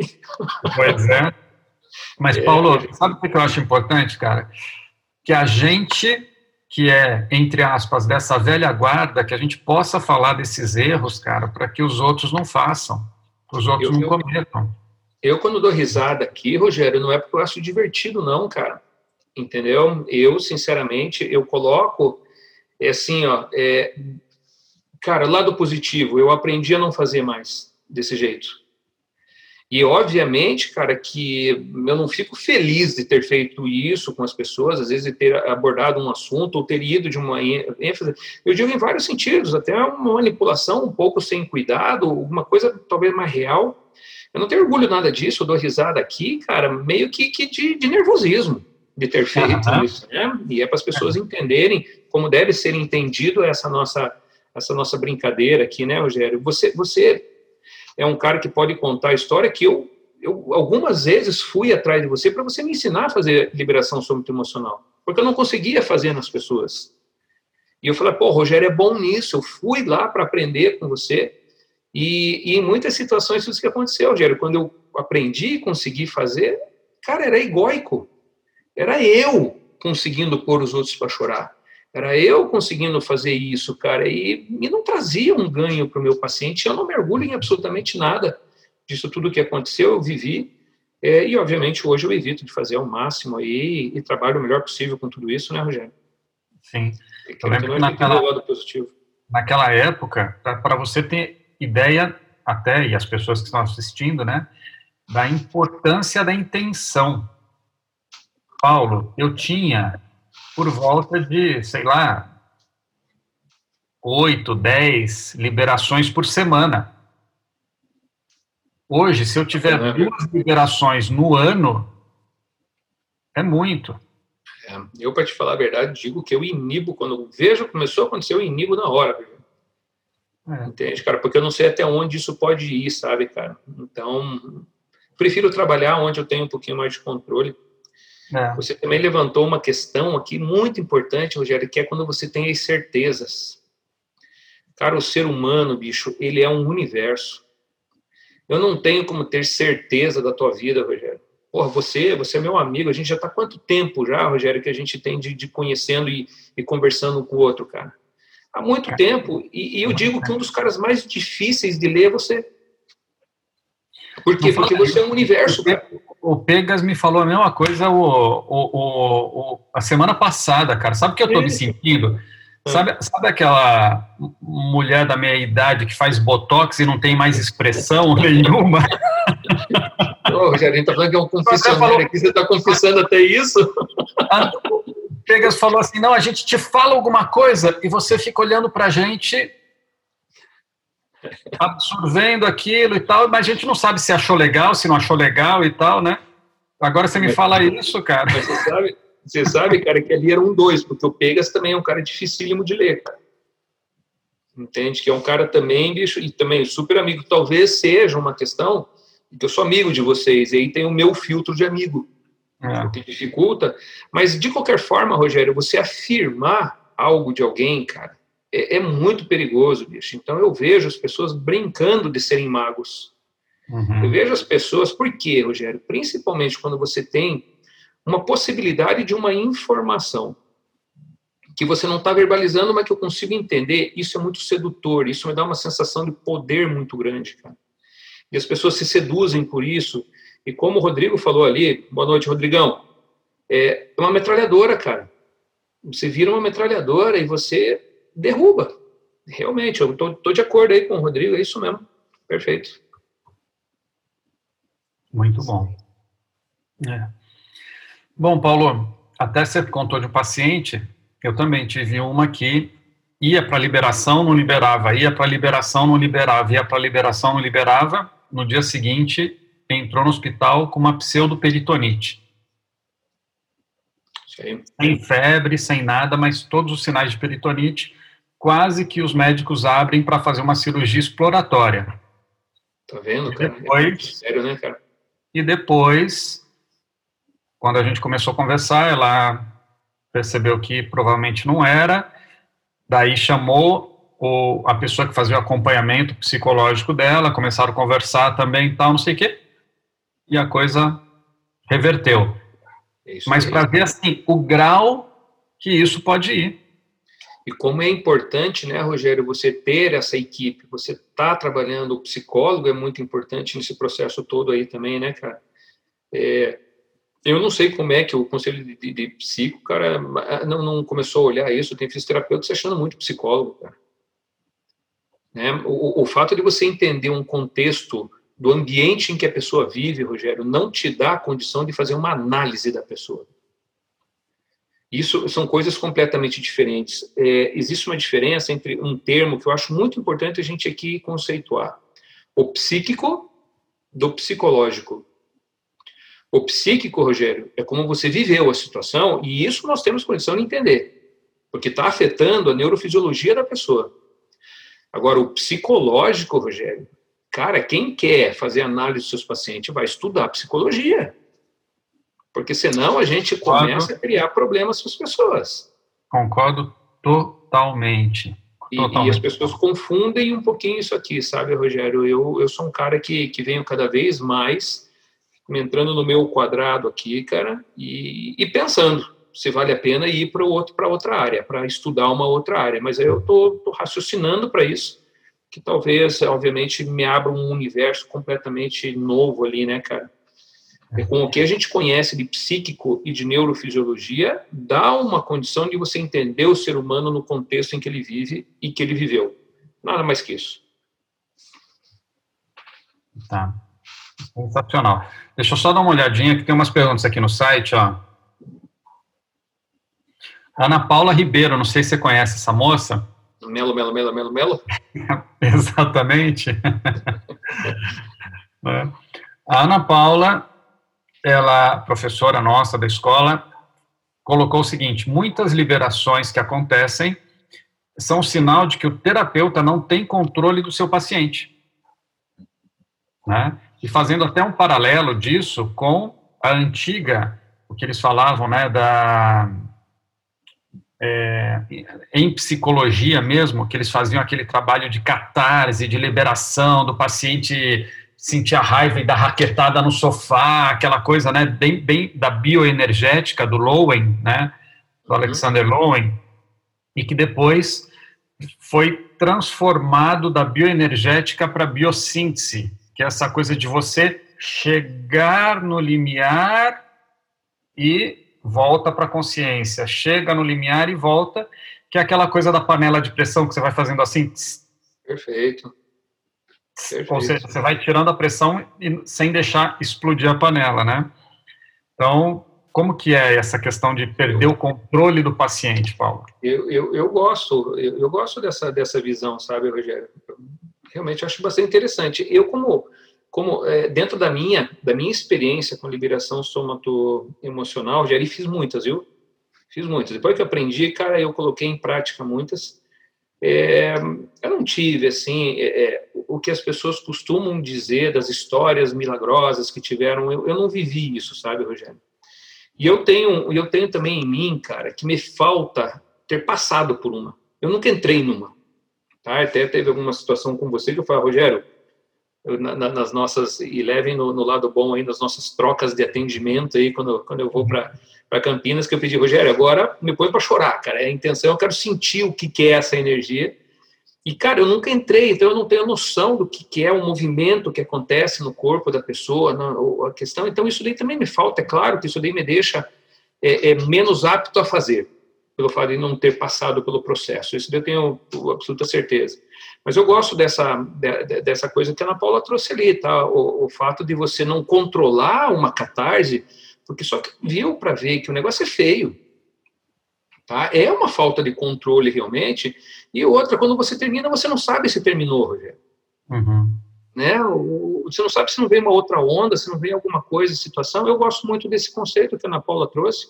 E gosto muito do que você disse, Rogério, de você trabalhar com um processo mais homeopático. E você trabalhar com um processo mais, cara, chegue assim, mas não deixa a pessoa entrar naquele processo, porque senão ela também perde esse controle. Eu gostei, eu achei bastante interessante os dois, não sei, não, nem consigo acrescentar muito não, porque eu achei que vocês foram perfeitos nas colocações.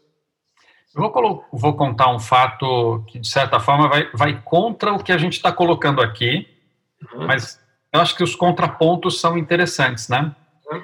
Uma vez eu fui dar aula em Sevilha e uma aluna em sala de aula, eu fui, fui fazer o atendimento, olha, era uma, um seminário de diafragma, e eu fui mostrar a técnica de de funcional para o diafragma. E essa aluna entrou numa liberação. Uhum. Assim, naquele momento, foi algo até muito muito assim, aquela coisa que você não quer que aconteça, né? Porque Rápida, era, né? Às vezes é rápido, né? É rápido, mas foi muito rápido, cara. Foi assim, realmente, como disse a Ana Paula, me escapou do controle. Foi muito rápido. Era final do curso aquelas coisas engraçadas. Estava o Luiz Palomec também, que ele tinha ido dar aula comigo aquele final de semana em Sevilha, e ele falando, ele fez assim para mim, ó, do tipo, cara, a gente tem que pegar o trem, senão a gente vai, não vai perder o trem para Madrid, né? Uma liberação, assim, como é que se controla? Pois é, exatamente, né? E foi, foi, foi, foi, foi, foi, foi, amainou, voltou, então, gente, ó, não era para acontecer, mas veio espontaneamente, não era ideia, era só mostrar para vocês como é a técnica, parará, parará, parará, parará. Terminamos, vamos embora. Três anos depois eu voltei para dar, dar um curso em Sevilha, que não, tinha, não era de osteopatia especificamente, para dar um curso em Sevilha, e de repente essa aluna está em sala de aula. E ela fala assim, olha, e eu não a reconheci. E ela falou: É, eu até entendo você não me reconhecer, porque eu mudei muito mesmo depois daquele atendimento, porque o que aconteceu foi que eu tive um, um quase abuso que me levaram para um beco, quase fui estuprada, mas apareceu gente, aquela coisa de conseguir desvencilhar e fugiu e que desde daquela época ela não conseguia mais dormir. Ela dormia e sonhava com aquilo, dormia e sonhava com aquilo, dormia e sonhava com aquilo, e que depois da liberação nunca mais aconteceu. Perfeito. Mas é aquela coisa, né, Paulo? Não tem regra. E assim, e né, É difícil para a gente entender, porque a gente quer botar regra em tudo. A pergunta que eu te faço é: você sabia que ia liberar desse jeito e que ia trazer esse benefício para ela? De forma alguma. Você tá entendendo? É muito jogar moeda, cara, para ver se vai dar certo ou não. Eu acho muito forte a reação, sabe, Rogério? É, eu, para te falar a verdade, eu acho um pouco assustador. E, e quando acaba a liberação, é, é, algum, algumas pessoas falaram assim para mim: o que, que, aconteceu comigo? Uhum. Eu falo, não sei. É um processo seu. Cara, é muito. Veja o que acontece a partir disso, né, cara? Então eu, eu prefiro. E assim, Rogério, botar para chorar é fácil. Exatamente. Entende, cara? E eu coloco as pessoas para chorar, cara, se quiser, com eh, chegando em algumas situações, porque eu consigo ter uma noção um pouquinho da vida dessa pessoa. O negócio é tão louco, Rogério, que como eu queria tanto aprender a fazer a liberação, e aprendi, e hoje já prefiro não fazê-la, justamente aqui a gente está confabulando com algumas situações, né? É, não, e não estou aqui criticando quem faça, estou falando só a minha experiência. É, Cara, as pessoas entram no meu consultório, não atendem na consulta, Rogério. Às vezes sentam na minha frente começam a chorar, sem antes de falar, cara, o que está acontecendo. E eu pergunto o que está acontecendo, eu falei, não sei, só me deu vontade. Então, cara, chorar por chorar, existem outras formas de chorar em que eu consigo controlar um pouquinho melhor. É, então, eu prefiro utilizar outros, outros recursos, mas eu evito, de, obviamente, de fazer as pessoas entrar muito no límbico, porque o límbico é vítima. O límbico é memória. Então eu vou dar a justificativa do porquê estou fazendo. Não, não costuma o límbico ser uma resolução. O límbico ele é uma justificativa para continuar fazendo exatamente igual, para continuar sendo exatamente o que é. Se acessar a memória pelo límbico vai fazer com que ela reaja, põe uma meta ali, porra, aí é show. Mas ele tem que estar consciente. Uhum. É. E põe um exercício para que ela libere, então, aquele motor associado é, perfeito daí, cara. Eu acho que daí faz, faz um processo. É isso aí. Deixa eu colocar algumas coisas que colocaram aqui. É, o Marcelo pergunta, Paulo, o paciente após o início dessa liberação, você inibe, né, que você falou que inibe, como você explica para o paciente o que aconteceu? Ele tem curiosidade de saber o que aconteceu, não tenho experiência sobre isso. Daí, é, o Janderson pergunta, qual a importância clínica de liberar um paciente em consulta? Tá? A Andréia só mandou coração, acho que ela está gostando do que você está falando. Valeu, André. E a Ana Paula depois coloca assim: o que vejo, é, vejo muito é que, dependendo das palavras do terapeuta e do professor, o aluno fica sugestionado a ter ou querer a liberar. Né? Então. Vamos lá. É, importância clínica. Eu nunca vi. O Rogério tem algumas histórias, já ouvi muitas histórias, gente, de pessoas que liberaram e conseguiram viajar de avião de novo, que não sei o que tal, mas para mim se tornou muito história, ok? Então eu nunca vivenciei isso exatamente pelo fato de não ter tido grandes resultados e, e ter visto essa liberação de energia muito forte, que eu optei por não fazê-la. Então, para mim, foi desproporcional os resultados. Pode ser que eu esteja errando ainda, tá ok? Então, de novo, gente, pelo amor de Deus. Né? O custo-benefício. O custo Exato, Rogério. Perfeito. Então, eu, eu, pelo amor de Deus, não julguem, gente, que eu estou criticando quem faz, eu estou dizendo que a forma com que eu fazia não via resultado. Então, conheço histórias maravilhosas e fui seduzido por elas, mas nunca as vi. Mas o Rogério acabou de contar uma interessantíssima aqui, tá, pessoal? Então, esse talvez seja a questão clínica de você realmente liberar uma energia, uma couraça, uma memória física relacionada com um, um vivido. Tá? Então, existe. A neurofisiologia explica isso. Né? Nós começamos falando um pouquinho sobre isso. A segunda pergunta era qual, já desculpe que eu não. É, colocando qual, qual, a relevância clínica disso, e a Ana é Paula falando da questão da sugestão em sala de aula. Ana Paula, como é que eu faço em aulas que eu vou dar que existe potencial de liberação? Tá? Então, por exemplo, técnica de eh, aula de diafragma existe um potencial. Todo mundo deve estar de acordo comigo. Aula de externo e coração, um potencial altíssimo. Muito além, lá no primeiro ano, uma aula de ombro. O equilíbrio funcional da cérvico-torácica ali, que a gente faz em aula de ombro, tem um potencial muito grande. Então, as aulas que existem potencial muito grande, eu já começo falando o seguinte: galera, a gente vai fazer agora uma técnica, eu não quero ver ninguém chorando aqui na sala. Eu já começo colocando dessa forma. Eu já trago um pragmatismo Exatamente, eu trago uma consciência extremamente grande para não ficar aquele negócio, respira, coloque uma mão muito suave e perceba, interiorize.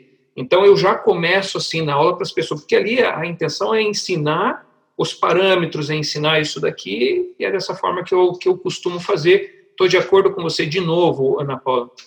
Eu já até é, presenciei em algumas aulas em que houve liberação, em que eu não estava como aluno, é, em que era exatamente isso. O professor levava muito assim: ó, oh, galera, se acontecer, aconteceu, vamos deixar isso aqui. Então fica uma sugestão e fica um processo, parece que um pouco facilitado. Eu concordo com você, Ana Paula, e, e assim que eu faço. A pergunta era como é que eu tiro a pessoa, Rogério. Cara, eu, eu hoje entendo a osteopatia, já que ele perguntou de consultório, é, é, Cara, há muito tempo já a osteopatia para mim deixou de ser uma força mecânica em que eu jogo para o meu paciente. Há muito tempo a osteopatia para mim ela é muito mais uma sensação que eu tenho das reações do corpo do meu paciente do que exatamente eu empurrar aquele meu paciente. Então, eu estou atento a tudo que acontece com o meu paciente. Eu acho que é aqui que está o grande lance. Eu estou atento. Então, quando eu percebo qualquer contração, qualquer sinal no rosto do meu paciente, ou contração de mão do meu paciente, que eu perceba que ele começa a ter um processo de ir para aquilo, eu imediatamente tiro a mão dele, eu dou uma chacoalhada nele, eu peço para ele fazer uma conta, eu dou um puxão de cabelo nele, eu finjo que estou fazendo uma coisa e dou um pedala robinho, eu faço alguma coisa para fazer com que ele saia do estado. Mas é antes de entrar, Rogério, é no primeiro sinal porque eu também acho uma baita de uma sacanagem deixar a pessoa entrar e tirar ela em qualquer momento. Porque se ela entrar, ela tem que ir no processo dela. Se entrar, entrou e vai, né? Entrou e daí tem que. Aí você tem que ter paciência. Por isso que, quando você começou falando que você tinha que pegar um trem ali, cara, quanto tempo demora uma liberação? Pode ser dois minutos, mas pode ser duas horas, cara. Uhum. Aí você tem que esperar essa sacanagem, você falar, ó, deu o meu tempo, vamos lá, relaxa agora, respira, mete a cara na água e vai embora. Aí o cara vai com o núcleo emocional aberto, né, cara? É isso aí. É isso aí, é perigoso. É, muito bem. Bom, Ana Paula falou, boa, Paulo, é isso mesmo. Estamos de acordo, Ana Paula. E, ó, essa aí é fera nesse negócio também. Só que a diferença da Ana Paula é que estudou muito para isso. É, domina totalmente o processo. É, ela já é, já, já é outro nível. Um dia eu acho que você pode fazer um talk sobre isso com ela, que daí vai vir uma visão bem mais técnica do processo, né, Rogério? É, e quando, quando ela fala que você está, vamos dizer, no caminho correto, é porque você está mesmo. É isso aí. Obrigado, Ana. E a Lúcia Lafayette disse, o que seria exatamente essa liberação? E deixa, eu vou responder essa, Paulo, tá? Só para ir rapidinho.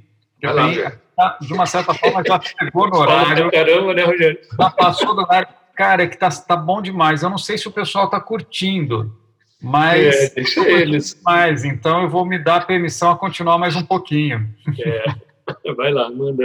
Bom, pessoal, vocês estão curtindo? Deem like aí no, no, na transmissão, ok? Que é importante para a gente isso, é saber que vocês estão realmente acompanhando, que está sendo legal, ok? É... Eu sou da Vitória. Desculpa. Opa! eu estou tentando abrir lá o, o, YouTube lá. Vamos lá. Uh, a Paula fala assim: tem que lembrar que você é responsável pelo seu paciente também quando sai do consultório, né? Não só na hora que ele está lá. Vitor Hugo Martins, Vitor, olha Vitor, só. Esse tem história. Não, não vou falar pois nada, é. Vitão. Ano, ano que vem, se Deus quiser, estarei com vocês na Eon Taquaral. Assim espero. Vamos lá. Fica aí que estou curtindo. Amando, sensacional. Muita gente curtindo, viu?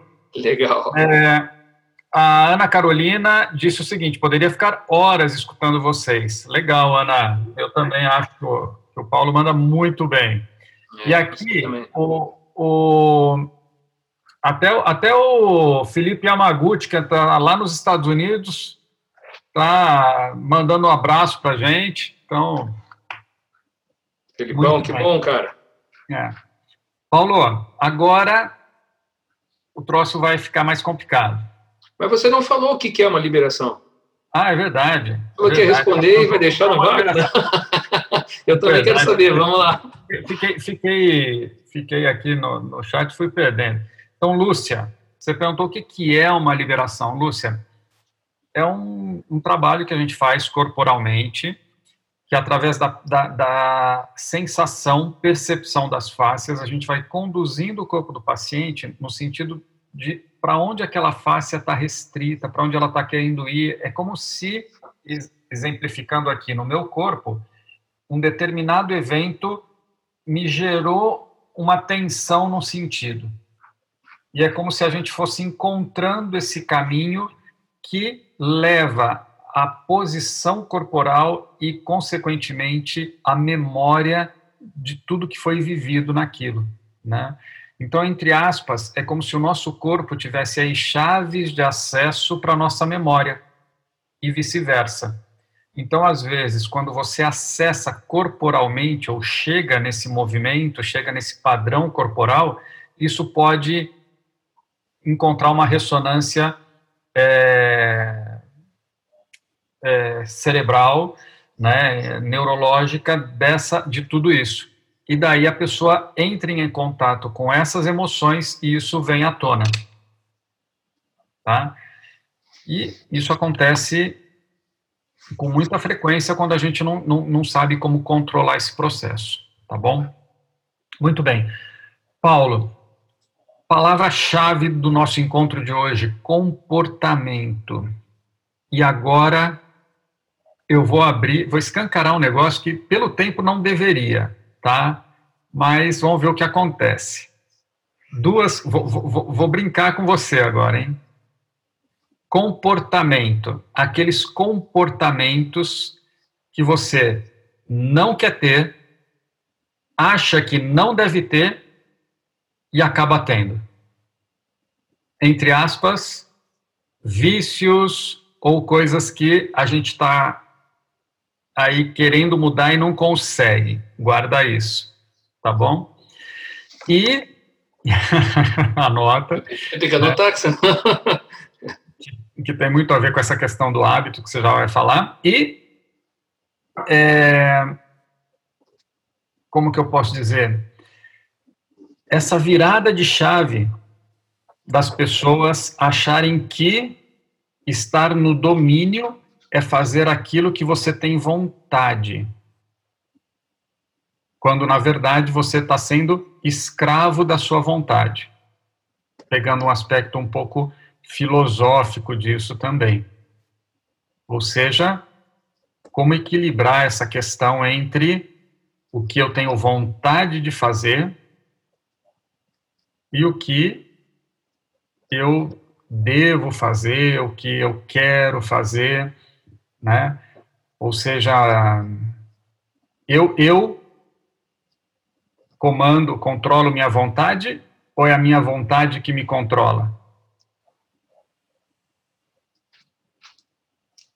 Quanto tempo? Uma hora e meia, pelo menos, né? Porra! Rogério, olha, tá olha sinuca de bico, hein? Esse é o cara, esse daí me lembrou um professor da faculdade que ele fazia uma pergunta de, de três páginas de resposta. O cara conseguia, cara, colocar tudo numa pergunta. É impressionante, cara. É muito bem. É, Rogério, se, se, você. Um dos grandes lances do comportamento, Rogério, é que você tem tendências, você, você, você mielinizou, de uma certa forma, você criou uma via neural.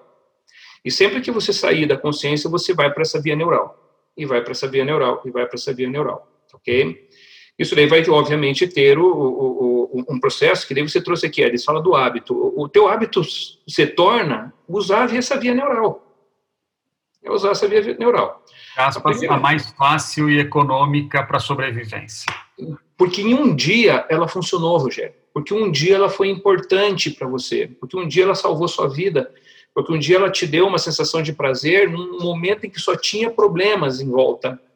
Então você vai ter uma tendência a ir para essa mesma via. Só que o grande problema é que muitas vezes é, o problema não existe mais. E essa via, ela acaba trazendo problemas secundários.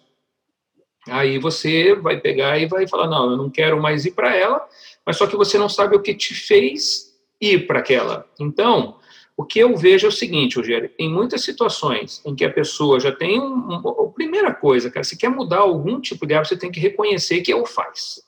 É que nem o cara que bebe e é alcoólatra. Enquanto o cara não reconhece que ele é alcoólatra, ele não vai se curar do alcoolismo. Simples assim. Então, existem hábitos que têm que ser reconhecidos. Muitas vezes, a partir do momento que você percebe que está fazendo, no meu ponto de vista, ele se torna uma opção, Rogério. Só que para eu mudar isso, eu tenho que mudar meu hábito. É toda vez que eu começar a fazer essa via neural está sendo usada, eu tenho que puxar para a consciência e mudar. Eu tenho que fazer uma nova via neural, uma nova via sináptica. Então, isso daqui, cara, existe um esforço. Eu, costumo dizer para os pacientes e para as pessoas que a mudança de comportamento, cara, é um processo, não é um estalar de dedos. E esse processo é difícil, Rogério. Tá? Se você chegar e falar assim para a pessoa, cara, eu só consigo dormir em decúbito lateral direito. Eu falei, eu quero que se mude o, o hábito de dormir em decúbito lateral direito, porque você consegue dormir em qualquer posição. Cara, é dificílimo. Às vezes até de pé, né, Paulo? Oi? Às vezes a gente dorme até de pé. Pô, tentado, então, nem se fala, cara. Então, é mais ou menos isso. Você trazer para a consciência um determinado hábito que seja deletério para você, porque esse é um fator positivo também, tem que ser deletério porque senão você não vai conseguir motivação para mudar um determinado hábito. Reconhecer que você tem ele e, cara, um dos fatos é, toda vez que você começar a ir por ali, você tem que trazer para a consciência e achar um novo caminho, e achar um novo caminho, e achar um novo caminho. Acredita-se que 21 dias você mudando um hábito, você consegue começar uma nova via sináptica, Rogério. Cara, 21 dias não é fácil. Tá? Eu vou pedir para que vocês mudem um hábito de alimentação, por exemplo. Vocês vão ver que no décimo dia, cara, vocês têm uma tendência de esquecer e ir para aquele hábito antigo de novo. 21 dias é um tempo razoável de acontecimento. E, e, e, uma das formas de se fazer, Rogério, é mudar padrão motor. Tá? É bem interessante isso. Vou voltar para a ínsula. Você viu que eu gosto muito da ínsula, né, cara? E venho estudando muito a ínsula.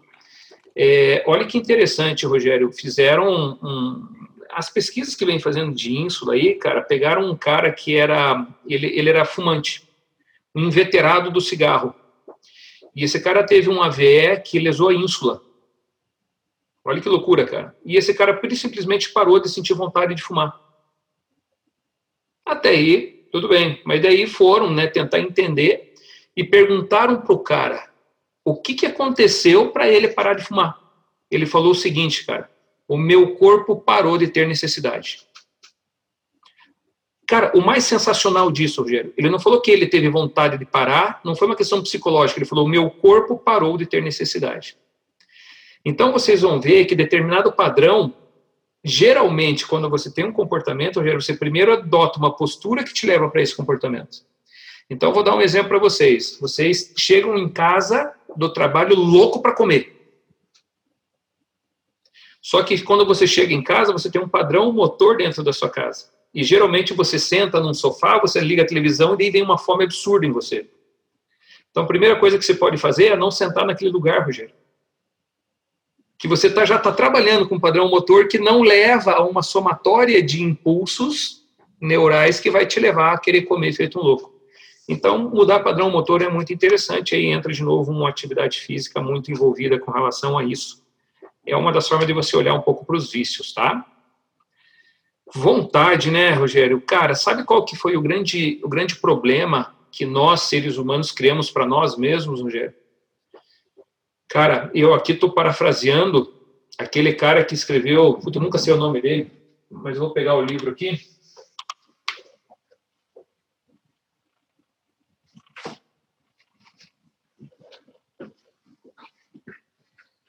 Esse cara aqui, do Sapiens.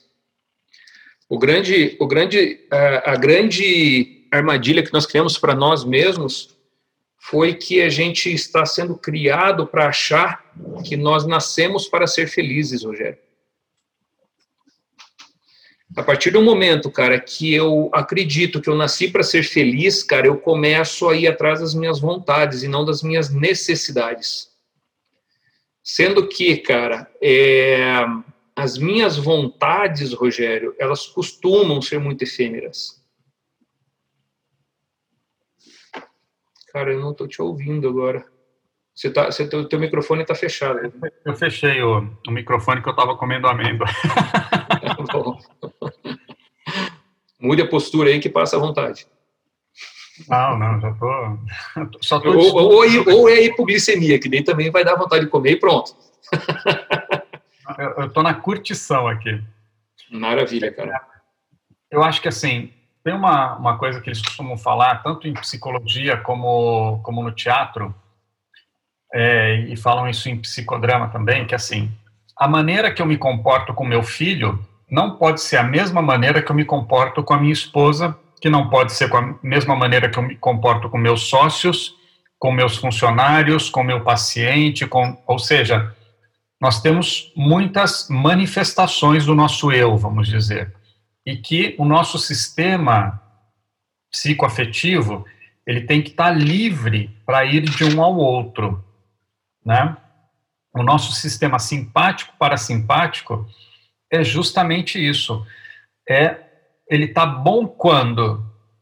Quando ele está livre para subir quando precisa, descer quando precisa, modular, ou seja, essa liberdade de ir de um ponto ao outro. Correto? Então, essa, essa coisa de colocar a felicidade como algo que a gente tem que estar tá sentindo o tempo, o tempo todo é uma patologia.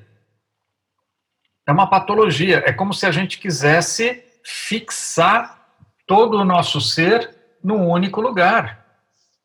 E que, na verdade, a gente tem que variar entre as emoções e os sentimentos, porque são isso que trazem o crescimento, são isso que trazem as reflexões, são isso que trazem é, a integração e a interação do, do, do, nosso ser como um todo.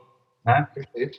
E, e, e agora, falando tudo isso, eu, eu peço desculpas, porque, de novo, eu saí do papel aqui de de que isso, cara? entrevistador. Agora tô eu aqui, ó. Eu só, só tô sem amêndoa. Mentira, eu tenho aqui, cara.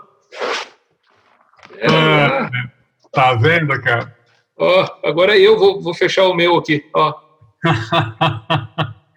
então, então, a gente fica nessa falácia da felicidade, né? Então, o que a gente não tem que correr atrás é da felicidade, e sim do nosso propósito, da nossa missão, que em alguns momentos vai nos trazer felicidade, alegria, né? Mas se Deus quiser, também vai nos trazer tristeza, melancolia, que é quando a gente aprofunda na gente mesmo e faz transformações profundas, vai trazer raiva, que é quando a gente se supera, vai trazer tudo isso. Então, esse imobilismo emocional, que, entre aspas, existe um marketing social hoje de que a gente tem que estar feliz o tempo todo, que a gente tem que estar alegre o tempo todo, é um infantilismo, na verdade. Né? Nossa, falei demais, Paulo, desculpa. Rogério, e não, e não só, cara, o estar feliz o tempo todo, porque isso daí, cara, é, é impossível. A felicidade, cara, ela é um, um, um, momento, cara, da felicidade. Até mesmo porque alguém que é feliz, o você consegue ficar perto de alguém que só rica o tempo todo. Essa pessoa é um saco. Você não consegue falar sério com alguém que está rindo o tempo todo, cara. Então, isso daí é uma loucura que a gente realmente está criando. E vou te dizer mais o objetivo das pessoas, Rogério, que a gente está vivendo hoje, cara. Todo mundo tem que ser milionário, cara. Todo mundo tem que ser super bem de vida, todo mundo tem que ser bonito, todo mundo tem que ser atleta, todo mundo tem que ser não sei o que. Cara, as pessoas perderam de ter a sensação de si. Eu mesmo venho passando, e você e você está vendo aí agora, cara, eu, eu mesmo. É, é, claro que você está percebendo, né, como eu venho mudando as minhas questões pessoais, né, Rogério? Eu venho redefinindo muita coisa na minha vida, cara. E, e te digo, porque eu fui seduzido por um monte de coisa, Rogério, e que não estava me fazendo bem. Eu estava correndo atrás de coisas, cara, que não fazem muito sentido para mim. Só que, cara, eu precisei é, é, é, ter o choque de realidade, cara, e falar, Paulo, pera lá, cara, onde é que você vai chegar com isso? E, infelizmente, isso aconteceu com doença, cara. Não minha, mas isso aconteceu, cara, com, com tudo que eu acabei conhecendo aí em algumas situações aí, com, com os meus familiares, e que, porra, cara, eles vinham falando para mim um monte de coisa e eu sempre tinha uma justificativa porque eu estava correndo atrás de coisas. Então, a sociedade hoje, né, Rogério, ela, ela, ela é, é, é ela é sociedade, ela não é indivíduo, cara. E a gente tem que olhar um pouquinho para nós, para as nossas necessidades. Cara, a gente pode ser feliz, o André acabou de colocar aqui, comendo um pinhão, cara. Pô, você não precisa ser rico para comer um pinhão, cara. Agora você tem que ter uma segurança financeira. Você tem que ter um território fixo. Então, entender tudo isso. Mas eu preciso ter, realmente, eu preciso ser milionário, cara? Porra, é uma pergunta que eu venho me fazendo, sabe, Rogério? E, e, e claro, e tudo isso é dinâmico. Agora eu estou com uma ideia, pode ser que daqui a pouco seja outra, claro, é dinâmico.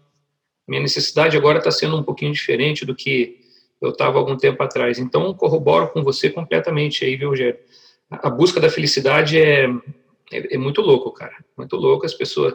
É, cara, isso se for feliz o tempo todo, cadê a graça disso? Você vai deixar de ter emoções, cara. A, a emoção, a tristeza é uma parte de uma emoção nata. A raiva que você trouxe aqui, cara. O próprio nojo é uma emoção nata. Eu tenho que ter todas essas que são consideradas ruins, cara. Senão meu sistema límbico atrofia, pô. Exatamente. É o que a Ana Paula fala aqui, ó ela colocou: Boa, Rogério, só assim ativamos nossos eixos de estresse como devem ser fisiologicamente.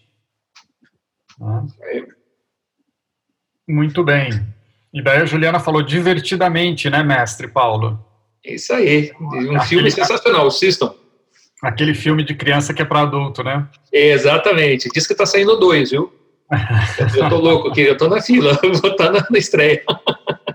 Bom, daí, daí a, a Ana Paula Ribeiro, de novo essa moça, colocou aqui, ó, daí o problema é contigo. Colocou aqui, ó, Paulo versus Paulinho. Tá não, vou, graça, não né? vou tecer comentário. Não, olha o cabelo. Tem um fio fora do lugar aqui, não vem, não. Tá certo. Muito bem. Paulo, já são 8h50. Cara, eu, Legal minha vontade é, é, derrubar o YouTube, derrubar o, o, pessoal e continuar batendo papo contigo, porque assim é, é, aprendizagem demais e mais do que aprendizagem é a experiência, né? Porque a experiência de uma certa forma ela transcende todo o consciente, transcende todo o racional. Ela vai num, num, num, território que a gente vai, vai muito além. Então, é, eu realmente, minha vontade era continuar aqui. Isso aí, foi bom. Então, foi, foi bom demais. Eu espero que em breve a gente consiga fazer o comportamento, fisiologia e osteopatia 2. Isso aí, vamos marcar. Bom, vamos marcar. A gente segue aí na, na conversa. Paulo, pessoalmente, eu acho que vai agregar para muita gente, assim como agregou para mim. E, e assim, só posso te agradecer pelo, por tudo que, que você colocou e aportou, que é de um, assim, o que você coloca, Paulo, tem uma mistura de amadurecimento pessoal, de conhecimento fisiológico, de experiência vivida, ou seja, é quase como um, um néctar aí que, que foi, foi sendo formado, né? Eu acho que é isso mesmo que a gente tem que está passando para as novas gerações, que a gente tem que estar tá passando para esse pessoal aí que às vezes está tá, tá muito maravilhado com essas, essas questões, né? Então, queria te agradecer muito e agradecer a todos vocês que ficaram aí nos assistindo. Espero que vocês tenham aproveitado, coloquem um like. Só, gente, só tem um like ali, dá até a impressão que vocês assistiram e não, não, não gostaram, mas eu sei que gostaram porque ficaram acompanhando. Manteve aí o nível, né? Então, dá um like. Para o canal é importante, tá bom? Então, peço encarecidamente aí para vocês. E espero que em breve a gente possa estar com o Paulo aqui novamente. Semana que vem temos outro Osteotalk, então mantenha, se, é, se inscreva no canal, porque daí você sempre vai estar recebendo as nossas mensagens com relação ao, ao próximo Osteotalk, ok? Paulo, vou te comentar, eu tô tocado, tô emocionado com tudo que foi falado aqui hoje, porque na somatória, cara, é, é, é muita coisa legal, é muito aprendizado, tá? Então, obrigado, não sei se você quer falar um, um tchau aí para todo mundo, a palavra é tua. Primeiro, obrigado aí, galera. Quem, quem, quem dá parte do seu tempo para ouvir a gente falar, né, Rogério? Eu acho que aqui entra algumas coisas, aquela vez que eu falei com você, que não cai a ficha das pessoas verem o que vem na gente, né, cara?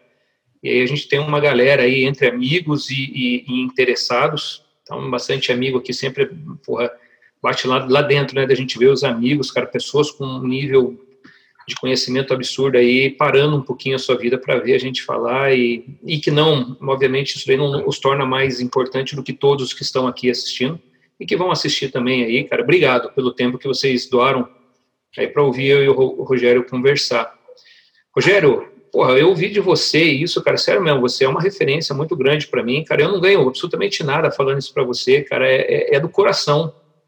Você sabe disso, a gente de vez em quando tem umas conversas no nosso inbox aí e eu venho dizendo para você o quanto você também vem crescendo e amadurecendo, cara. É uma coisa surreal o que eu vejo aí acontecendo com você, de presença de pessoa, de presença em sala de aula, que agora está sendo pela, pelos online aí, mas é, é realmente surreal. Obrigado por confiar em mim para falar uma coisa para você, cara. E, porra, saber que eu agreguei alguma coisa, bicho. Show de bola, cara. Tá, tá, tá, tá ganha a noite. Já tá bom. Vou tomar mais vinho. Tá isso Muito aí. Obrigado, pessoal. Vamos matar essas garrafas de vinho, né, Paulo? Isso aí, cara. Obrigado, cara. Obrigado mesmo. E que cada um em suas casas aí esteja também curtindo e, e possa levar isso consigo, tá bom? Gente, quarta-feira que vem tem mais. Abraço para todo mundo e até lá. Tchau, tchau. Valeu, abraço.